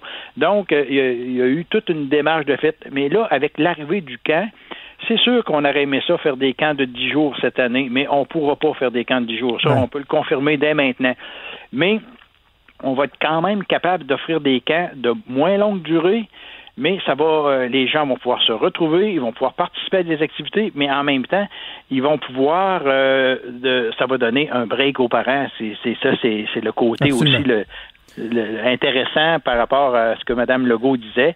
Euh, pendant, ça peut être pendant trois jours, ça, pourra être pendant cinq jours. On, on évalue ça. Lundi matin, on se réunit, mon équipe et euh, mes intervenants, pour dire quelle sera la, meilleure formule pour être capable d'accommoder le plus de personnes possible dans un contexte où on doit respecter la distanciation sociale. Ben, c'est une bonne nouvelle, euh, Denis Savard, directeur général de, de Cité Joie. C'est drôle, hein? J'ai pas d'autres mots pour euh, décrire euh, mon appréciation de ce que vous faites que, que de dire que c'est beau. Je trouve ça beau ce que vous faites. C'est tellement, Tellement. utile. Euh, je suis content de savoir qu'il y a un, un tel type de service qui va être maintenu, qui va être disponible autant pour euh, votre clientèle que pour, euh, pour leur famille, leurs proches. Donc, Denis Savard, directeur général de Cité Joie, merci beaucoup puis bonne chance pour la prochaine saison. Merci beaucoup. On se donnera des nouvelles à la fin de l'été.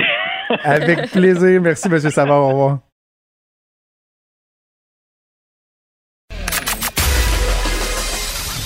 Des débats, des commentaires, des opinions.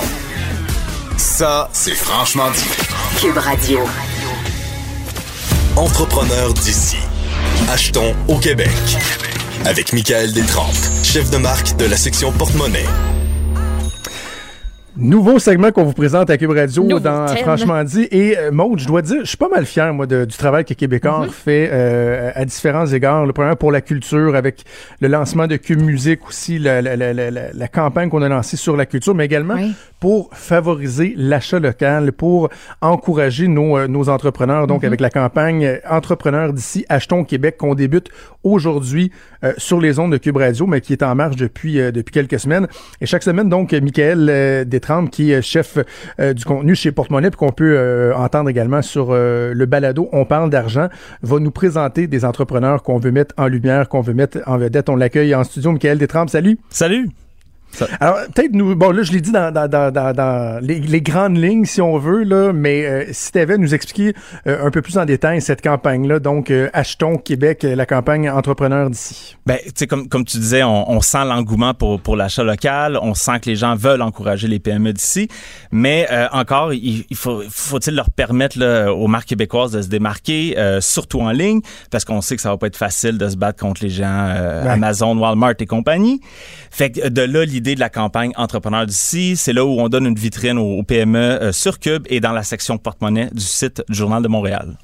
Excellent. Donc, on va avoir l'occasion de présenter des entrepreneurs, des entreprises euh, à chaque semaine. Et on va commencer tout de suite avec un premier entrepreneur que je te laisse nous présenter. Ben, euh, aujourd'hui, je parle de Super Super. C'est une euh, super jeune PME fondée en 2019. C'est une gamme de produits de solutions culinaires qui appelle ça. Euh, donc, c'est notamment des sauces à préparation pour se faire du tartare à la maison. Puis ça tombe. me parle, ça. Ça tombe dans ça. ma Oh, table. ça me parle. Puis, on s'entend, beaucoup de gens doivent s'ennuyer du tartare au resto. Donc, c'est une solution pour euh, vivre un peu de resto à la maison. Euh, donc, Super Super, c'est le bébé de Stéphane Do, euh, puis qui a un parcours quand même un peu atypique. Euh, le gars, c'est un ancien réalisateur et photographe qui a travaillé dans les médias pendant quasiment, je pense, plus de 20 ans. Puis là, le gars, il cherchait professionnellement. Il, savait pas trop où, où se situer, ça allait pas super bien. Mais le gars avait toujours été un tripeux de bouffe, puis il avait besoin de changement, puis il s'est dit, peut-être que j'ai une idée. Qu'est-ce qui t'amène à avoir choisi ça? Puis il y a où le déclic là-dedans? Oh mon Dieu, ben ça part de loin parce que dans le fond, euh, quand j'ai vu que euh, que, que à, à mon travail, ils ont offert des packages pour s'en aller. J'ai commencé à mon idée quand je, quand je te parlais tantôt des chefs, que je regardais ça, puis j'étais c'est donc beau qu'est-ce qu'ils font, mais là, tu sais, je peux pas faire ça. Je refais pas une carrière, repartir à zéro et tout. Mais là, on m'offrait euh, les moyens de passer une année à me questionner, à, à- à repartir euh, une nouvelle carrière. Fait que là, je c'est le temps, là. Là, je le fais. J'avais plus de plaisir où ce que j'étais. Euh, J'avais le goût de travailler dans la bouffe. OK. je- euh, premièrement, c'est digne de mention. Là. Allô, le Vraiment. courage, à 46 ans, décidé de se lancer euh, dans... Père de famille dans- aussi. dans- dans- eh, Exactement. Mais à partir du moment où tu as l'idée, là, bon, c'est une chose d'avoir l'idée de prendre la décision, mais là, il faut que tu mettes ça en branle. J'imagine qu'un des défis pour l'entrepreneur, c'est de savoir s'entourer, d'aller chercher les gens qui ont les compétences de ton incompétence. Ben, ben justement, parce que c'est là qui a, été quand même très intelligent, Stéphane, euh, parce que comme beaucoup d'entrepreneurs qui se lancent euh, en suivant une passion, euh, souvent la clé du succès, c'est de bien s'entourer pour couvrir ses angles morts. Parce qu'on peut être trippé sur quelque chose, ça veut pas dire qu'on est bon en comptabilité, en développant des affaires. Fait que lui, justement, il s'est associé avec le chef Jean-Simon Petit, qui est un ex-participant à l'émission Les Chefs. Il avait travaillé avec lui dans le passé. Donc, il a commencé avec lui à, à développer ses premières recettes. Il a fait appel à ses amis en marketing pour l'aider avec son branding.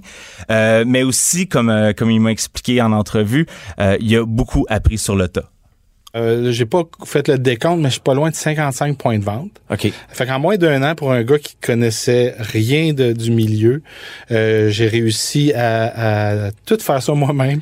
J'ai été cogné aux portes et euh, depuis euh, septembre, octobre passé, euh, je suis rentré dans les IGA, j'ai les marchés Lambert, euh, que je suis arrivé avec, ma glacière. Euh, un vendredi matin à 10h30 euh, à Bromont, au marché Lambert, j'ai rencontré le directeur. Puis j'ai fait goûter live. Je sais pas si ça se passe comme ça dans la vie. Ben, je fais tout, en fait. Je, de, de la vaisselle, de la production, de la, la livraison, le démarchage, euh, les dégustations. Tu disais, Michael, donc, euh, c'est une jeune entreprise, puis, tu sais, je, je, je, je me souviens, il y a quelques semaines, là, lorsque les gouvernements mettaient en place différents programmes d'aide, notamment la subvention salariale, tu sais, on, on prenait la mesure d'à quel point des entreprises bien établies étaient impactées par la pandémie, par la crise économique, mais il y a bien des gens qui disaient, oh, mais attention, il faut penser aux start-up aussi, là. Tu sais, les, les, les entreprises qui, elles, euh, ne peuvent pas dire, ben, j'ai vu une diminution de mon chiffre d'affaires de tant de pourcents parce que, bon, ils sont dans leurs premières années euh, d'activité. J'imagine que pour une, une jeune pousse comme Super, Super, la pandémie, là, ils l'ont senti, eux autres aussi. Ben, surtout pour un, un produit niché comme une sauce à préparation pour tartare, c'est c'est pas nécessairement un, un produit que les gens euh, sont super familiers avec. Donc, c'est un énorme travail de terrain euh, pour que les gens adhèrent au produit. Donc, lui, les mesures de confinement arrivent. Pendant que votre attention est centrée sur cette voix qui vous parle ici, ou encore là, tout près ici, Très loin là-bas. Celle de Desjardins Entreprises est centrée sur plus de 400 000 entreprises partout autour de vous. Depuis plus de 120 ans, nos équipes dédiées accompagnent les entrepreneurs d'ici à chaque étape pour qu'ils puissent rester centrés sur ce qui compte, la croissance de leur entreprise. Il y avait toute une grande tournée de séduction en épicerie prévue pour euh, tout le printemps. Ça tombe à l'eau. Puis là, Stéphane m'a même avoué qu'il, a, quand même paniqué sur le coup. Mais heureusement, euh, il s'est reviré sur un 10 cents, puis c'est souvent une belle qualité des entrepreneurs, des bons entrepreneurs. Euh, puis il s'est mis à, à pousser la promotion de ses produits en ligne. Puis là, il a eu la chance de se faire remarquer par Daniel Grenier, c'est l'humoriste ancien membre des Chicken Swell. Ben oui. Fait que je fais écouter ça. Il fait des, euh, des unboxings euh, de produits québécois. Mais ma- quand il a parti sa, sa- il a fait une vidéo pour dire qu'il allait faire ça. Ma blonde a vu ça. Euh, elle l'a elle l'a contacté. On a été le, porté le soir même chez, chez, chez eux. On a fait, Ok, t'es un gars qui perd pas de temps, toi. Là, non, jamais. ben, en fait, ça, c'est bravo à ma blonde parce que c'est elle qui le fait. Euh, mais c'est ça. On, je suis avec les, les mêmes genres de personnes que moi. Et euh, elle, a, elle a été portée, elle a fait son pitch, puis ça s'est donné qu'il a fait la première vidéo sur notre produit. Ça, ça l'a amené euh, 45 000 views en une semaine. Quand même. hein. Tu sais, On reconnaît, Michael, les réflexes des bons entrepreneurs. hein. Ils sont fonceurs, Mm. ils n'hésitent pas, survivent sur un dixaine, ils ont un front de bœuf. Euh, on le voit vraiment dans, dans les propos de, de Stéphane Do. Dis-moi, au final, là, là, on est euh, avancé dans, dans la pandémie. Ils s'en sortent comment en ce moment? Super, super. En ce moment, Stéphane euh, me dit que s'en sort quand même relativement bien. C'est sûr, c'est pas parfait, mais euh, il m'avoue que euh, pour les ventes en ligne, avril, ça a été son meilleur mois euh, à vie. Fait que il y, a- il y a du Wow. très bon qui, qui se passe là. Puis je veux dire, on, on voit que les gens veulent cuisiner à la maison puis sont prêts à essayer des affaires parce qu'on a besoin de nouvelles recettes. Ça fait longtemps qu'on, ça fait deux mois qu'on qu'on cuisine à tous les jours. Euh, puis aussi, tu sais, Stéphane comprend quand même là, que des sauces à tartare c'est pas un, un produit essentiel, euh, mais Mm. espère quand même que l'engouement pour l'achat local va se poursuivre euh, puis l'aider à développer des, des nouvelles idées là, qui pourraient aider les Québécois à bien manger à la maison. Mais on dirait que la adhère à mon projet, mais en même temps, j'ai pas la prétention de nourrir le Québec. Mais j'aurais envie euh, de, de, pouvoir développer toutes mes autres idées que j'ai en arrière parce que j'en ai plein d'autres idées, de, toutes mes idées de solutions culinaires, euh, que ce soit pas juste au tartare, mais que ça peut être aussi au niveau de la cuisson puis toutes ces choses-là. Tu sais, tu disais le, le tartare, c'est pas euh, c'est pas un produit essentiel, mais on dirait qu'en temps de pandémie, là, on veut tellement essayer plein d'affaires qu'on n'a jamais essayé. Tu sais, le monde s'est mis à faire du pain, je veux dire. Ça Ah se ouais, peut ben, là, on est rendu loin dans le pain, là. aussi, pas mal, on peut. C'est ça. Euh, laisser le pain de côté, puis euh, let's go le tartare. Là. Exactement. Fait que ça, c'est un. ben, Je veux dire, on, on- s'entend que Stéphane m'avoue que c'est, c'est pas un timing idéal, Ouais. mais euh, justement, quand on est en affaires, des fois, c'est, c'est, c'est une question de saisir les opportunités. Ben, tant mieux, sont nous, on peut, euh, par, euh, par le biais de, de nos médias, avec le porte-voix qu'on a, l'influence qu'on a, si on peut les mettre en valeur, ces entrepreneurs-là, euh, s'inspirer de leurs histoires, puis en même temps leur donner un coup de pouce. Donc, super, super, c'est l'entreprise euh, de la semaine qu'on présentait. Euh, L'entretien complet que tu as effectué avec Stéphano est disponible sur le balado On parle d'argent. Et euh, pendant ce temps-là, la, campagne qui se poursuit, j'imagine, il n'est pas trop tard pour les entreprises qui souhaiteraient s'inscrire, Michael? Non, il est pas trop tard, ça dure jusqu'en juillet. On invite les gens aller sur la page Facebook de Porte-Monnaie. C'est la première publication au haut de la page, elle est est épinglée là. Et on peut euh, juste se soumettre euh, dans les commentaires son entreprise, puis nous donner une petite raison pourquoi euh, on devrait la sélectionner. Super intéressant. Ben, Michael, c'est une belle initiative. On aura l'occasion donc de se reparler euh, à chacune des semaines, à chaque semaine pour présenter ces entrepreneurs-là. Michael Détrempe, merci beaucoup. À la semaine prochaine. Merci.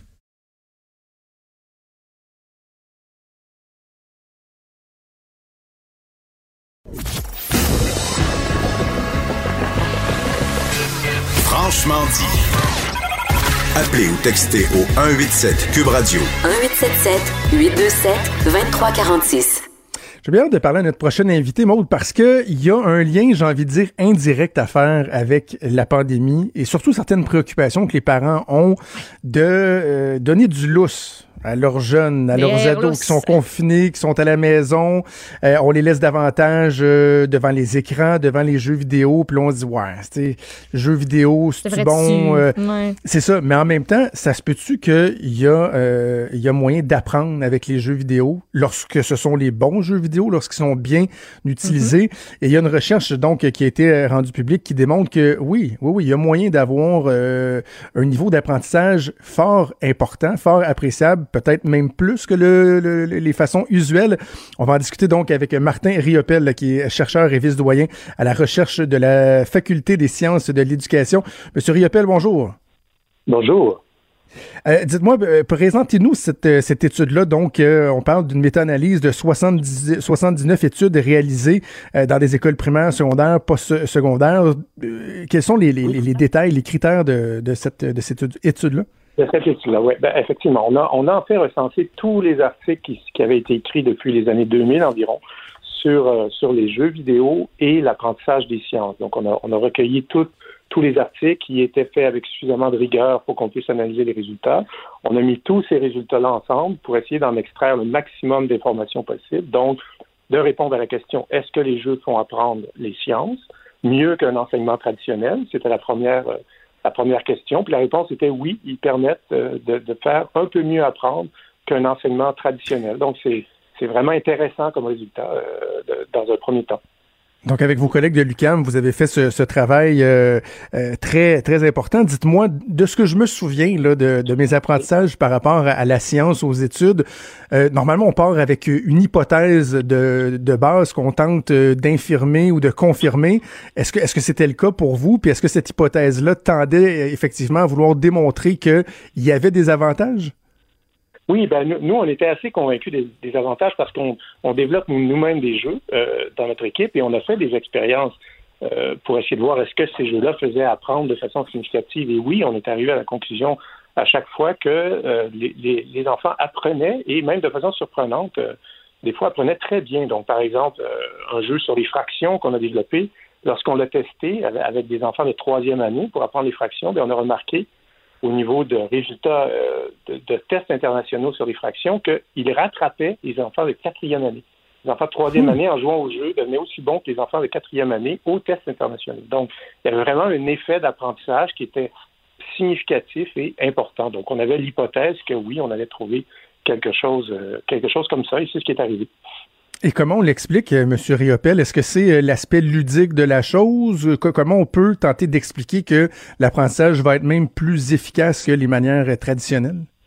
Ben, c'est très intéressant votre question, surtout avec, avec l'idée de l'aspect ludique de la chose, parce qu'on a essayé de, de, voir quelles sont les variables qui influençaient l'apprentissage, donc parmi toutes les variables possibles. Et une des variables, c'était justement l'aspect ludique du jeu. Est-ce que le fait que le jeu soit plus ludique ou moins ludique influence l'apprentissage? La réponse pour ce qui est de l'aspect ludique, c'est non. Ça, ça, ne produit pas du tout d'effet sur l'apprentissage. Ah non. Par contre, ah, c'est très étonnant parce qu'on voyait bien que le jeu produisait un effet, mais c'est pas son aspect ludique. Par contre, ce qui produisait un effet, ce qu'on a observé, qui produisait un effet, c'est l'aspect d'avoir du contrôle sur le jeu, de pouvoir interagir avec le jeu euh, de, façon constructive, si on veut. Donc, cet effet-là a modulé l'apprentissage d'une façon euh, importante. Et euh, un autre effet, c'est la durée du jeu. On, a vu que plus l'intervention est courte et plus l'effet est grand. Ce qui veut dire que on pourrait dire, par exemple, par rapport aux ados qui passent plein de temps, que de jouer trop longtemps, ça produit plus d'effet sur l'apprentissage à partir d'un certain moment. Et donc, il faut bien doser les interventions pour que ça puisse faire apprendre. L'autre variable qui est probablement déterminante, c'est le fait que le jeu soit développé pour faire apprendre. C'est pas n'importe quel jeu qui fait apprendre quelque chose du ah pour l'école, on comprend bien je trouve l'aspect du contrôle euh, fort intéressant. Puis l'image que je me fais en tête, c'est par exemple, moi, là, bon, chacun a, eu ses techniques pour, euh, pour bien réussir à l'école, mais moi, euh, des fois, je, si je faisais de la révision, juste de réécrire manuellement, moi, d'écrire ce que j'essayais d'apprendre, j'avais pas besoin de revoir le papier. Après, juste de l'avoir écrit, on dirait que je l'assimilais. C'est un peu ça, le fait de jouer un jeu, de contrôler l'opération et tout ça. Il y a quelque chose, un, un contact qui est plus direct avec la matière à assimiler, quoi. Oui, oui, absolument. L'idée, c'est un contact qui est plus direct et ça permet un cheminement, quand on y pense, plus personnalisé. Dans les jeux qu'on a développés, nous, on, fait des jeux qui, se, ciblent les obstacles à l'apprentissage. Et là, l'enfant, l'élève, va essayer quelque chose qui, pense vrai, et là, il va observer que ça ne fonctionne pas. Et là, ensuite, il va changer sa stratégie pour réussir le jeu. Et ce changement de stratégie-là, c'est ça qui va produire l'apprentissage. Et effectivement, lorsqu'on contrôle nous-mêmes le jeu, ben, on, peut tester les idées qu'on a par rapport au phénomène. Et donc, d'un point de vue scientifique, ça a beaucoup de sens. Et, par la suite, à force de faire des expériences, on finit par faire évoluer euh, notre conception vers la bonne conception. Ce qu'on fait moins lorsqu'on reçoit un enseignement passivement, c'est logique. Est-ce qu'on est en mesure, selon ce que vous avez observé dans l'étude de M. Riopel, de savoir pour quel groupe d'âge euh, les avantages sont plus marqués si on, compare, par exemple, les jeunes du primaire aux jeunes du secondaire au niveau collégial, universitaire? Oui, oui, c'est un résultat très intéressant. On est, on est surpris, à la fois euh, intrigué par ça. C'est les étudiants du secondaire qui profitent le mieux des jeux vidéo. Les étudiants hmm. du primaire en profitent aussi, mais c'est vraiment au secondaire que l'effet semble être le plus grand. Donc, ça, ça pose toutes sortes de questions par rapport à l'apprentissage des sciences. Est-ce que c'est parce qu'à cet âge-là, ils seraient plus réceptifs à la dynamique du jeu ou peut-être qu'ils ont ils ont besoin de plus interagir personnellement avec le jeu. Euh, est-ce que c'est parce que leur esprit est prêt à recevoir euh, les, modèles scientifiques en question? Ça soulève plus de questions que d'autres choses, mais c'est vraiment intéressant de voir que c'est au secondaire que ça produit les plus grands effets. Avez-vous avez-vous l'impression que vos conclusions vont un peu euh, à contre-courant de, de- de certaines idées généralement reçues? Parce que de plus en plus on voit des écoles qui vont euh, interdire par exemple les téléphones, certains vont remettre euh, en doute euh, le le réflexe qu'on a là, beaucoup beaucoup se tourner vers les tablettes, vers euh, les moyens d'apprentissage électronique. Est-ce que vous rencontrez de, de la résistance ou euh, les gens sont, en, sont à même de faire la part des choses entre des jeux qui, utilisés intelligemment, sporadiquement, peuvent avoir un impact positif et le, téléphone tout azimut, l'écran tout azimut? Ben, je, pense que les gens sont bien conscients que l'écran tout azimut n'a pas beaucoup de sens au niveau scolaire, mais lorsqu'on lorsqu'on est modéré, je pense que oui, les, gens comprennent très bien qu'il y a un potentiel avec ça et euh, ils ont juste à jouer euh, quelques minutes avec un jeu bien construit pour voir l'effet tout de suite. On sent tout de suite qu'on est en train d'apprendre quelque chose et c'est- très intéressant et amusant et raisonnable dans le milieu d'utiliser ça. Le défi, c'est de bien les utiliser, de bien les scénariser, de bien les coordonner avec les autres façons d'apprendre en classe. Parce qu'on comprend que euh, si on ne fait que des jeux, c'est un des résultats d'études, si, si c'est des durées qui sont trop longues, l'effet sur l'apprentissage diminue. Dites-moi, je voyais des, des exemples de jeux euh, auxquels vous-même euh, vous avez participé là, dans, dans l'élaboration. Bon, euh, Mécanica sur euh, les, rudiments, les rudiments de la physique, un autre jeu sur l'identification des, des, des oiseaux, des papillons, des constellations. Est-ce que ce sont des jeux qui sont accessibles pour tout le monde ou c'est vraiment pour l'enseignement en classe? Est-ce qu'on peut se les procurer, par exemple? Ben, ben, euh, ces jeux-là, les deux que vous avez mentionnés, sont complètement gratuits et disponibles en ligne. Les gens ont juste à aller sur mon site personnel, riopel.cam.ca. Ils vont trouver le lien, ils peuvent cliquer et jouer déjà. Pour apprendre les oiseaux, et c'est fait pour être pour n'importe qui, hein, c'est extrascolaire. Le jeu sur la mécanique est aussi un jeu que- auquel n'importe qui peut jouer, mais ça va vous rappeler euh, des, réflexions que vous avez faites quand vous avez fait des cours de physique, par exemple, sur la, la cinématique, sur les forces. Tout le monde a des conceptions par rapport à ça et c'est très amusant. Le jeu sur les fractions, par contre, lui, il- faut l'acheter, mais il coûte pas très cher. C'est 5 sur l'Apple Store. Et euh, c'est un jeu qu'on télécharge comme, comme les autres jeux.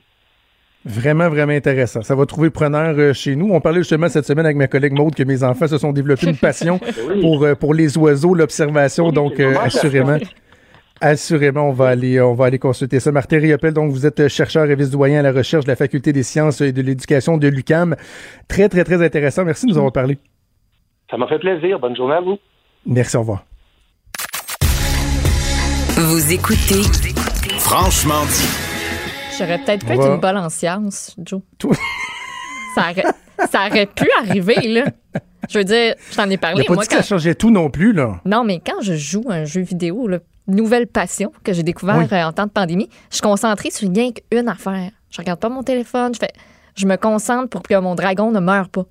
Fait qu'imagine si je m'étais. euh, À quoi tu joues, Aïe, gros. euh, Tamagotchi. Just Spyro the Dragon? ben oui! Oh, il crache bon les jeu. cheveux, il est tout petit, il est mauve, il est bien cute, mais je me concentre juste J'ai aucune là-dessus. idée de quoi vous parlez. C'est Imagine un très, très si- bon jeu.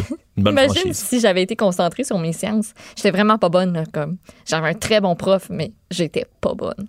J'avais de la misère Et avec mes maths et mes sciences. pas ça, moi non plus. Je- Euh, pas ma force. La voix que vous avez entendue, c'est celle d'Alexandre Moranville-Ouellette euh, qui se joint avec nous pour finir l'émission. Salut Alex. Salut, Joe.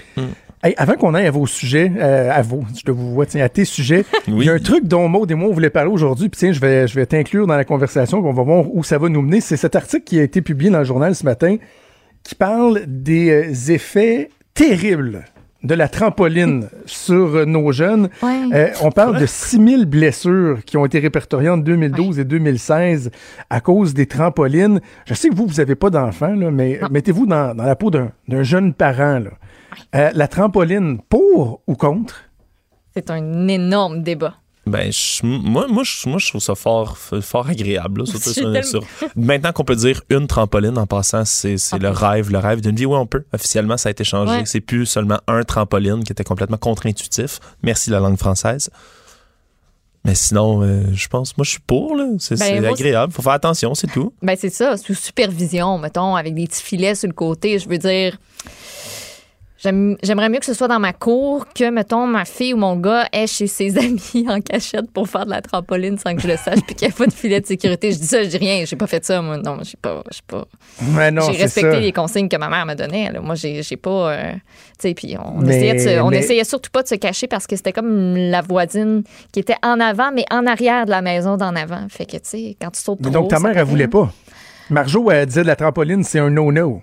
Ouais, non, elle était pas très partante pour ça. Je veux dire, je, prenais des petits cours de gymnastique quand j'étais petite, puis tout ça, puis la trampoline, c'était bien le fun, puis tout ça. Mais, mais chez les amis, c'était comme moyen. Puis c'est correct, je la comprends.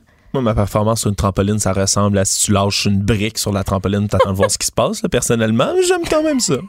Je faisais pas des front flips puis des là, on s'entend. plus. Je, je, je Nous, vous ne verrez pas une trampoline arriver dans le cours chez nous. là. C'est hein? c'est hors de question. Je pense que le fait d'avoir une conjointe dans le milieu de la santé euh, fait en sorte que mes enfants peuvent mettre une croix là-dessus. Là, parce que justement, elle, ça fait des années qu'elle me dit Ouais. c'est épouvantable le nombre de cas de fractures qui arrivent dans les urgences, Ouais, ben- euh, les commotions cérébrales, les jeunes qui sautent tout croche là-dedans, 4-5 dans une petite trampoline avec pas de filet autour ou un petit filet. Sincèrement, là, Ben- moi, d'aller dans un centre comme. Ben, D'aller ça, dans un ouais. centre où il y a des trampolines, là, des grosses tra- trampolines et tout ça, OK, parfait. Ah, moi, Mais ça, dans jamais. cours, chez nous, tu verras jamais ça. Moi, c'est le contraire. En fait, Joe, c'est ce que j'allais te dire. Comme je viens de me rendre compte, là, j'y réfléchis, puis moi, là, les, les places comme iSaut ou d'autres endroits là, comme ça, là, de trampoline, des centres, moi, personnellement, là, je connais des, des adultes, là, des jeunes adultes de mon âge, là, des amis, j'en connais plusieurs là, qui se sont cassés un tibia, un pied, euh, une clavicule en faisant ça. Non, moi, on, on dirait que tous les cas que j'entends de, de- de blessures, c'est des gens qui veulent aller impressionner leurs amis dans un centre. Puis, non, mais Ben, c'est parce que attends, ça... non, mais t'as un bon point. Je précise, là, euh, c'est ce genre de centre-là dont Ben, tu parles, ça. effectivement, que ça, mes enfants iraient pas plus, mais il existe des endroits où c'est très, très, très contrôlé. C'est pour les enfants. Euh, par exemple, mon, mon gars était dans une fête d'amis, là. Il y avait un, un- un centre un peu comme celui-là, mais plus pour les jeunes. OK. Tu peux jamais avoir plus d'un enfant en même temps sur euh, le trampoline. C'est vraiment euh, bien protégé. T'as des parcours. T'as, tu sais, ça c'est correct. Mais effectivement que les centres de, dont tu parles, euh, où il y a plein, plein, plein de cas qui ont été répertoriés de monde qui se, écoute, c'est des fractures ouvertes. là. C'est Eh pas oui, beau. parce que là. tu te garoches, tu penses que les blocs de mousse, ça va tout absorber, puis que t'es correct, puis que toi, tu vas tomber là, eh, comme un chef, mais c'est- c'est c'est pas ça qui se passe. Moi, ces centres-là, je, je, je suis jamais allée, puis vous me verrez jamais la face là-bas. Mais c'est sûr qu'une une trampoline dans ta cour, en tant que parent, si t'en installes une, il faut que tu faut que tu t'attendes à ce que tous les petits voisins viennent, puis il faut que tu t'attendes à ce que ce soit toi la police, puis toi qui surveille. Si tu es prêt à ça, parfait. Sinon, ton enfant peut s'en sortir sans trampoline. Puis le jeu du popcorn, c'est probablement un des pires jeux que tu peux faire. C'est tellement vrai, ça. Que tout le monde se pitch, là? Non, mais c'est parce que tout le monde est en petite boule. Puis là, il y a une personne dans le milieu qui saute, qui saute, qui saute. Fait que là, toi, tu revoles, tu revoles. Mais là, il faut pas que tu, faut pas que tu lâches ta position de popcorn, comprends-tu? Il y a toujours un blessé à ce jeu. Toujours. Toujours. C'est clair. C'est comme le roi clair. de la montagne version trampoline. Jamais une bonne idée. Un bon débat de réglé, hein? Hey, avant qu'on se laisse, euh, tiens, je veux parler d'un- d'un d'un des sujets que tu proposais, un rave en Allemagne qui, euh, qui est particulier. Est-ce que c'est un rave qui va respecter la distanciation sociale et physique? Oui, puis l'Allemagne est bien connue pour ses raves, ses soirées endiablées et autres. Vous vous souvenez, on avait parlé dernière fois d'un concert, euh, euh, si on veut, là, un drive-thru un peu.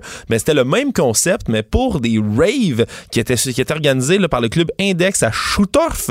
Et écoute, Achille, blast-nous ça. Faut que vous entendiez ça. C'est complètement incroyable.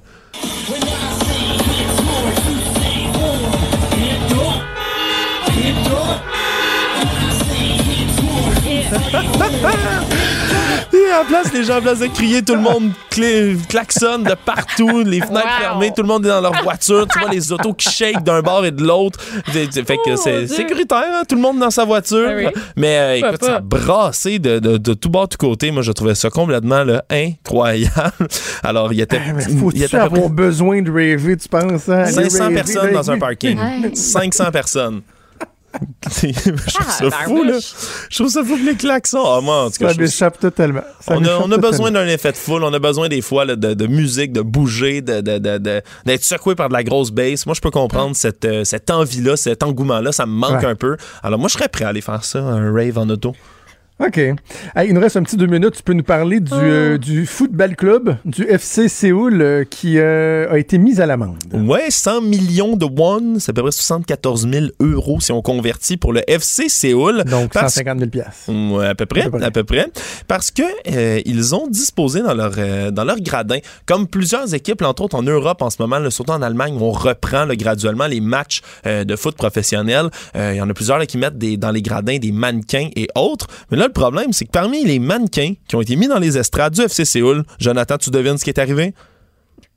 Il y a de ces ce mannequins sont- qui étaient des poupées sexuelles. Oh.